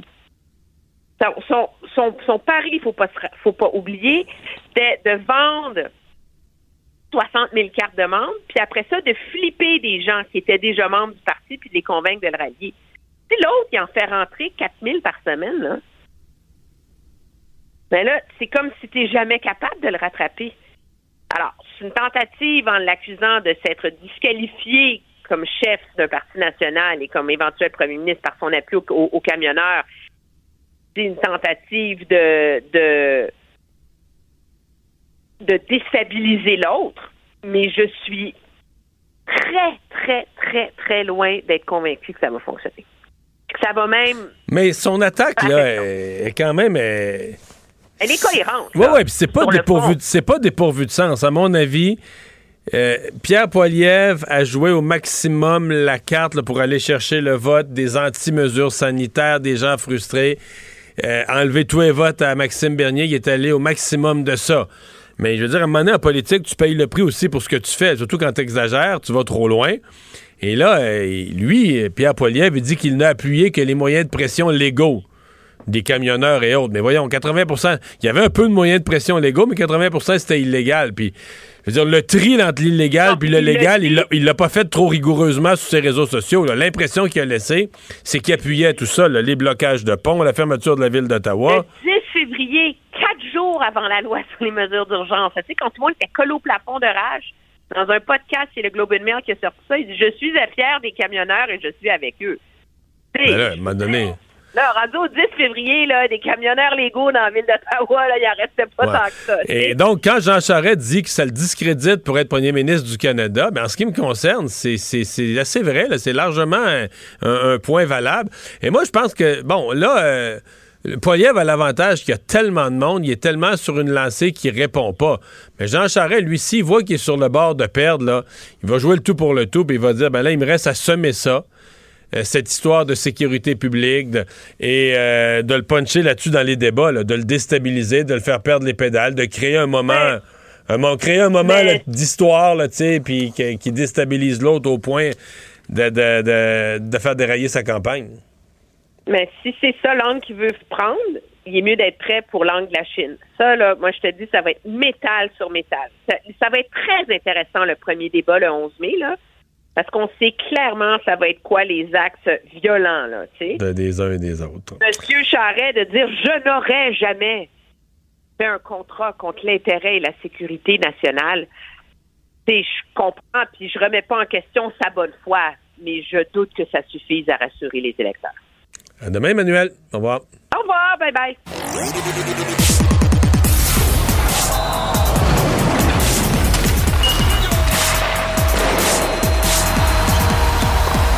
Jean-François Barry, un chroniqueur pas comme les autres. Salut Jean-François. Salut Mario. Canadien Jets, euh, ce soir, je suis allé voir tantôt par curiosité. Il y, y, a un site avec les probabilités. Je me disais, les Jets, sont-ils encore en série? Ils sont à moins de 1. Moins, c'est le, le, le, symbole mathématique, moins de, le moins de 1 Fait qu'ils sont ah pas hein? mathématiquement éliminés, mais pas loin. En bas de 1 ouais, là, c'est pas mal fini. Là. Le temps presse un peu pour les Jets. Là. Sont, ils ont 79 points et ils sont à 7 points d'une participation aux séries et il leur reste seulement 9 matchs. Donc 9 matchs, ça veut dire 18 points. Euh, une, possibilité de 18 points, ça leur en prend 7 de plus que l'autre équipe. Fait que faudrait que l'autre équipe se plante solide. Puis le problème, c'est qu'il n'y a pas juste une équipe avant. Il faudrait que deux, équipes se plantent solide puis qu'eux gagnent tout d'ici la fin. Euh, toujours est-il que ce matin. Mais c'est sûr que ce soir, je, veux juste finir là-dessus, c'est sûr que ce soir, eux autres vont la jouer. Ils peuvent pas abandonner. Là. Ils peuvent pas abandonner contre le Canadien. Tu n'as pas le droit de, de, laisser la victoire au Canadien. Il faut que tu laisses tes partisans, tout ça, y croire. Là. On est d'accord que même si mathématiquement c'est faisable, mais que logiquement ça l'est très peu, euh, ils n'ont pas le choix d'y aller all-in, comme on dit. Il y a eu un petit buzz ce matin. Je sais qu'il y a un journaliste de Radio-Canada qui alimentait ça, que Carey Price allait jouer surprise, allait se retrouver devant le filet ce soir. Euh, c'est pas le cas, là. Hein? Non, ça n'a pas dû durer longtemps, ce bug-là, parce que moi, j'ai pas vu passer ça. J'ai vu passer la nouvelle, mais euh, partout les autres sites euh, me disaient que c'était Montembeau qui allait devant le Non, mais c'est tôt, là, avant, avant l'annonce de Saint-Louis, qu'il y a eu un petit peu de. un questionnement, mettons. Mais c'est Samuel Montembeau qui sera là face au Jets de, de, Winnipeg et euh, même, ne sera même pas l'adjoint. C'est Kaden Primo qui va être euh, l'adjoint pour l'instant. Donc, euh, euh, Carey, c'est pas pour aujourd'hui. Moi, je, continue de penser qu'ils vont pas lui donner un match sur la route pour débuter, donc ce sera pas à Columbus. Alors, je m'attends à quelque chose pour ce week-end parce qu'on a parlé des Jets. Le Canadien aussi, ça achève. Il reste 10 parties là, en comptant celle de ce soir. La saison se termine le 29 avril. On va trouver ça long cette année. Pas de, série. Ça veut dire mai-juin. On n'aura pas de hockey à se mettre sous la dent. Oui, le hockey de la Ligue nationale, mais évidemment, du côté de Montréal, quand le Canadien n'est pas là, ça, change la donne. Puis là, on est 31e. Hein? Je ne sais pas si, tu suis encore la course pour qui va finir dernier. Non, ils sont plus derniers pour le moment. 31e sur 32 euh, équipes. Euh, mais il, reste un gros calendrier. Là. On va affronter les Bruins, on va affronter les Rangers, la Floride, Washington à la fin de la semaine, le Minnesota aussi. Donc, ce ne sera pas des matchs faciles pour, le, pour le Canadien. Mais parlons de celui de ce soir. Donc, oui. Montembeau, devant le, le filet. Primo, son adjoint. Suzuki a eu des traitements aujourd'hui, mais sera dans la formation euh, montréalaise ce soir sans aucun problème. Schooneman fait un retour dans l'alignement. Je ne sais pas comment tu le trouves, euh, ce jeune-là, mais moi, je l'aime bien. Moi, je l'aime aussi. Je trouve qu'il est bon, je trouve qu'il est mobile. Euh, bon, tu sais, comme tout. C'est difficile d'être défenseur avec des attaquants qui sont pesants, qui arrivent vite. Là, faut pas, ça prend pas une grosse hésitation ou une mauvaise première passe. Ça prend pas grand-chose que tu es dans le trouble dans le fond de ta zone. C'est sûr. Mais lui, lui, il a quand même 25 euh, ou 26 ans. C'est une recrue, mais il arrive quand même sur le tard. Est-ce qu'il peut se tailler une place pour l'an prochain? Moi, c'est là mon, mon questionnement. C'est certain. Hein. mais parce que là, le Canadien, il en arrive plusieurs bons, là. Hein? Oui, mais est-ce que l'année prochaine, on va vouloir rentrer tous ces jeunes-là? là, t'as Baron, Harris, euh, Goulet, puis, euh, puis Mayo. Ouais, mais Mayo, il viendra pas cette année. Lui, il n'a pas pu jouer du début de la saison. Là, il s'est blessé, une blessure bête après un combat. Il est tombé sur son épaule. Fait que, tu sais, il y a à peu près une quinzaine de parties de jouer depuis deux ans. Ils vont pas lui faire faire le, grand saut avec le Canadien. Mais est-ce que l'an prochain, tu veux vraiment partir ton année avec Harris, avec euh, Barron, puis avec Gooley? Euh, ça, fait, ça fait beaucoup de jeunes défenseurs. J'ai l'impression qu'il va y avoir une rotation à Laval. Ces jeunes-là vont ouais, mais t'as des vétérans comme euh, Jeff Petrie pour les amener dans la bonne direction? Quoi? Jeff Petrie sera plus là l'année ah, prochaine. Ah, ah j'ai oublié. Je pense, pense vraiment qu'il va sortir euh, cet été. je continue avec les changements. Donc, Schuneman prend la place de Weinman et c'est Paling qui prend la place de Petzetta. Shifley n'a pas rendez-vous avec les partisans à Montréal, malheureusement. On aurait bien aimé ça, mais il sera absent. Il n'a même pas fait le voyage avec son équipe. Et Blake Wheeler du côté des Jets est aussi absent. Donc, ça risque d'être prenable pour le Canadien ce soir. Ça risque d'être un bon match. Et on va surveiller Cole Caulfield qui pourrait marquer un cinquième but dans un cinquième match consécutif. Et si ça arrive, il va Mais se On va finir par penser que c'est pour vrai son affaire. Là, il est un... Je veux dire, Renaud voix, vous avez une règle de toi. Là. Depuis l'arrivée de Saint-Louis, Mhm. Si tu fais une règle de toi, puis tu reportes ça sur une saison de 82 matchs, évidemment, il y a bien des si qui n'est pas blessé. Mais je pense que tu es rendu un ratio de 52, 54 buts, une affaire de Oui, ça serait un marqueur de 50 buts. Est-ce qu'il va le faire? Ça, je ne suis pas convaincu, là, parce que ça va être plus compliqué pour le Canadien dans le futur quand on va se battre pour une place en série. Mais moi, je pense que Caulfield, chaque année, ça va être un 30 buts. Euh, sans blessure, évidemment. Là, si tu me dis il va jouer 50 matchs, c'est autre chose, mais euh, pas de blessure. Il a trop un bon lancer.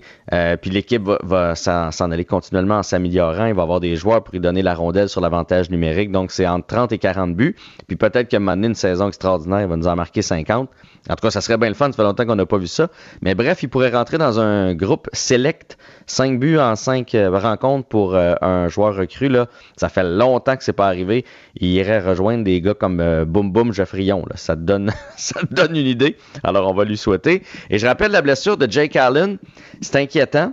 Trois fois la même blessure, toujours à la même jambe. Et je me suis questionné à savoir pourquoi on lui a donné autant de départs. Il est, il est, revenu le, le 17 mars, donc 23 jours 11 départs. Seulement un qui est allé à Montembeau dans cette séquence-là, donc 11 en 12. Oui, mais la raison, c'est qu'il était vraiment bon. Il y a eu toute une séquence. Donc, la blessure, excuse, mais la blessure qu'il y a eu au dernier match, mhm. c'est la même qui a raggravé. Dans le fond, c'est celle qui l'avait sorti ça l'a pas raggravé parce que la blessure était terminée, mais c'est la même qui revient. Mais tu sais, je me dis, est-ce qu'il n'y a pas un peu de surmenage quand même là-dedans? Est-ce que c'était si important de, le, mettre devant le filet? surtout que dans ces matchs-là, là, une fois 50 lancés, cinq fois 40 lancés et plus, deux fois 35 lancés et plus, c'est du robber pas mal, ça, mon ami. Non, on se comprend qu'il s'en va pas passer des soirées de vacances devant le filet avec la défensive du CH. Hey, salut, à demain. À demain. Acheter une voiture usagée sans connaître son historique, ça peut être stressant. Mais prenez une pause et procurez-vous un rapport d'historique de véhicule Carfax Canada pour vous éviter du stress inutile. Carfax Canada. Achetez l'esprit tranquille. La Banque Q est reconnue pour faire valoir vos avoirs sans vous les prendre. Mais quand vous pensez à votre premier compte bancaire, tu sais, dans le temps à l'école, vous faisiez vos dépôts avec vos scènes dans la petite enveloppe. Hmm, c'était bien beau. Mais avec le temps, à ce compte-là vous a coûté des milliers de dollars en frais, puis vous ne faites pas une scène d'intérêt. Avec la Banque Q, vous obtenez des intérêts élevés et aucun frais sur vos services bancaires courants. Autrement dit, ça fait pas mal plus de scènes dans votre enveloppe, ça. Banque Q. Faites valoir vos avoirs. Visitez banqueq.ca pour en savoir plus. Ici Ricardo. Et Émilie, marchand d'IGA. On a envie de vous inspirer à bien manger. À moins de 5 la portion. Suffit de repérer les produits valeurs sûres et de les cuisiner avec une de nos recettes. Les valeurs sûres, c'est bien pensé, hein? Bien sûr! Détails sur IGA.net. Il analyse la politique, il sépare les faits des rumeurs. Mario Dumont. Cube, Radio. Cube Radio. Cube Radio. En direct à LCN. On retrouve Mario Dumont dans les studios de Cube Radio. Mario, rien pour assurer celles et ceux qui espèrent toujours un médecin de famille. Comme la population eux aussi vieillissent, ils sont nombreux à opter vers, à, se tourner vers la retraite maintenant. Ouais, c'est pas très encourageant. Là. Euh, on comprend que là, on a un nouveau plan pour ces guichets avec le, ministre de la Santé, mais euh, l'accès à un médecin de famille, on se dit, bon, là, on, voudrait être en mode rattrapage. On se dit, il y a beaucoup de Québécois qui n'ont pas accès, mais là, le vrai problème, c'est que ça risque de se détériorer. Il y a beaucoup de jeunes médecins. Ben, il y a beaucoup de médecins qui prennent leur retraite et il semble que chez les jeunes médecins, ce qui est à la mode, bon, probablement que la rémunération joue un rôle aussi pour créer la mode, mais c'est d'aller vers les spécialités. Donc, moins de jeunes médecins. Euh, euh, qui deviennent médecins de famille. Il reste des postes, des, postes de, stages qui sont pas qui sont pas comblés. L'année passée, il y en a eu 75. Euh, on pense qu'il pourrait y en avoir encore cette année. Donc, des médecins de famille, euh, il faut en former. les jeunes médecins de famille dans notre système, on leur demande de faire de, l'hôpital, de l'urgence, etc. Donc, ils peuvent, ils ont moins de temps en cabinet pour prendre des, des patients. Donc, il y a il y a toute une dynamique où on se dit, ouais, déjà de pas la, question de l'accès à un médecin de famille, déjà que ça se détériore pas, ça va déjà être un exploit. Alors c'est un peu euh, c'est un petit peu décourageant et ça met beaucoup de pression sur le nouveau modèle là, euh, le, nouveau modèle des guichets d'accès à la première ligne du ministre Christian Dubé mm-hmm. pour faire comme même si on n'a pas un médecin de famille euh, à, soi qu'on n'a pas son médecin de famille qu'on puisse avoir accès au moins à un médecin de famille en cas de besoin. Oui, tout à fait. Marie-Victorin, on suit ça de près. Soir, euh, élection complémentaire là-bas. On devrait avoir des résultats autour de 9h, 9h15. Euh, mais c'est un test aussi, disons-le, Mario, peut-être pour le leadership des chefs des formations politiques autres que la CAQ, parce qu'ils sont tous arrivés pendant la pandémie, ou à peu près. Là. Ben oui, j'ai préparé un tableau pour les gens. François Legault est là depuis la dernière élection, mais euh, les, les chefs sont presque tous nouveaux. C'est-à-dire que M. Paul Saint-Pierre Plamondon, Mme Anglade, de Gabriel Nadeau-Dubois a remplacé Manon Massé euh, et Éric Duhem qui est devenu chef du Parti conservateur. Ces quatre événements-là sont survenus en 2020-2021. Or, il n'y a pas eu aucune élection complémentaire, aucune élection partielle depuis 2019. La dernière fois, c'est décembre 2019. Donc, ces quatre chefs-là que je viens de nommer, mais qui sont les quatre chefs des partis d'opposition, euh, c'est la première fois qu'ils rencontrent l'électorat. C'est un seul comté, c'est une partielle, mais c'est la première fois que des électeurs, dans tous leurs cas, euh, vont voter sur leur leadership. Alors, il y a une pression particulière sur la CAQ et le PQ, parce que ces deux-là, on s'attend qu'ils vont gagner. Euh, la CAQ, si on se reporte il y a six mois, un an, on disait la CAQ gagne tout, tout partout. Il était tellement fort d'un sondage, là, oups, ça s'est calmé un peu, mais ils pensent encore gagner. Ils devraient avoir une chance de gagner Marie-Victorin. Le PQ, c'est un comté qu'ils ont depuis toujours. Il y a une pression sur eux pour gagner, donc ces deux-là. Mais les autres partis aussi, même si on s'attend pas, on sait jamais, on peut avoir des surprises, mais même si on ne s'attend pas nécessairement à une victoire, on va regarder, c'est quoi le pourcentage de vote, c'est quoi l'appui que le, chef de ce parti-là a amené. Donc, euh, de la pression sur tout le monde, tout le monde, tout le monde ce soir, vraiment, là. Je pense que ça va être intéressant parce qu'on est à quelques mois, hein, on ben souligne euh, de l'élection générale. C'est un avant-goût. Belle bataille en. Eh, Mario, merci. Eh, on peut parler des Français parce que hier, eux aussi votaient hier. Et c'est euh, copie-collé de 2017, finalement, cet affrontement en deuxième tour entre Emmanuel Macron et Marine Le Pen.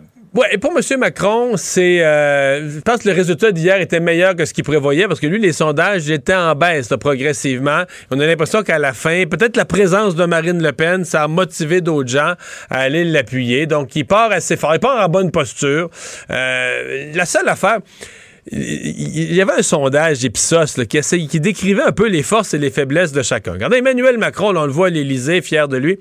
Savez-vous, Pierre, à la question, euh, est-ce que ce candidat, on pose des questions, oui ou non, est-ce que ce candidat comprend ce que vivent les gens? C'est juste la proximité de ce que vivent les gens. Emmanuel Macron, il y a 3 3% de gens qui disent qu'ils comprennent ce que vivent les gens. Et là-dessus, Mme Le Pen est beaucoup plus forte, à une cinquantaine de pourcents. Mais par contre, Pierre, on inverse. Une autre question. Est-ce que ce candidat ou cette candidate a ce qu'il faut pour gérer une crise? Oups, là, Marine Le Pen, qu'on voit à l'écran, est à 7% et là, Macron est à 65% donc, la capacité de gérer une crise ah. grave. Est-ce que ce candidat a une stature présidentielle?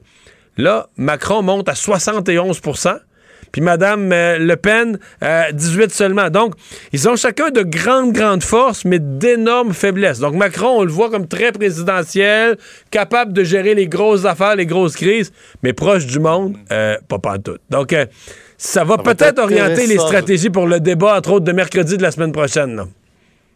Le 20, ce débat qui sera certainement très important, et le 24, le deuxième tour de scrutin. Merci, Mario. Au revoir. Alors, Alexandre, euh, qu'est-ce qu'on surveille euh, sinon? Ah ben les yeux sont tournés vers Marie-Victorin, Mario. Longueuil. Ben oui, ben oui, parce que très très hâte de voir le résultat, qui sera peut-être un indicateur là euh, du momentum. Est-ce que est-ce que la CAC réussira à mettre la main sur cette circonscription là, ou est-ce qu'au contraire le PQ va réussir à consolider un château fort qu'il possède depuis le milieu des années 80, qu'il a toujours euh, possédé, sauf euh, lors d'une partielle, tu dis en 84. Veux-tu qu'on finisse avec une anecdote? Oui, oui, toujours. J'aime toujours ça t'entendre parler Est-ce que tu sais, le PQ a perdu le comté une fois. C'était pas une mhm. élection générale, c'était dans une complémentaire. A perdu le comté une fois dans l'histoire. Mhm. comment s'appelait ce conseiller municipal qui s'est allé se présenter avec le Parti oh. québécois et qui a perdu? Eh là là. Pierre Nantel. Es-tu sérieux? C'est pas une blague. Mais c'est pas Pierre hein? Nantel. Mais c'est pas. C'est pas Pierre, Nantel. Mais non, il y, avait, il y avait, il y avait, je me demande s'il était majeur, là. Il avait peut-être 18 ou 19 ans. C'est en 84. C'est en 84. il, devait être à peine majeur. Non, non, c'est un conseiller municipal. Un conseiller municipal qui s'est présenté avec le PQ et qui s'appelait Pierre Nantel. Avec ce soir, soit que, soit que c'est la revanche d'un autre Pierre Nantel, la revanche du nom. la revanche du nom, ou sinon, ben, le PQ conclura que dans Marie-Victorin, on gagne tout le temps, sauf si on présente un Pierre Nantel. ah, que c'est bon, cette anecdote-là. Est-ce que j'ai pas pu vérifier aujourd'hui? Il faudrait que je pose la question à Pierre Nantel. Est-ce qu'il y a un lien de parenté? Ce serait-tu le cousin de son père ou une parenté quelconque? Ça, je le sais pas, parce que c'est des Nantel de la même ville, mais en même temps, à Longueuil, c'est gros, pas comme si tout le monde est parent, là. Mais je trouvais que, quelle affaire, parce que c'est pas lui, là. C'est clairement pas lui, c'est que ça passe pas son père non plus. Mais est-ce qu'il y aurait un lien de parenté quelconque ou pas pas tout? Mais donc, c'est pas un jeune Pierre Nantel au cégep. Là, non, non, non, non, non, J'ai vu, j'ai vu la photo. C'est un conseiller municipal dans genre de 50 ans avec une barbe. Mais qui a le même nom. Merci, Alexandre. Salut, Mario. Merci à vous d'avoir été là. On se donne rendez-vous demain, 15h30 pour une autre émission. C'est Sophie Durocher qui prend le relais. Cube Radio.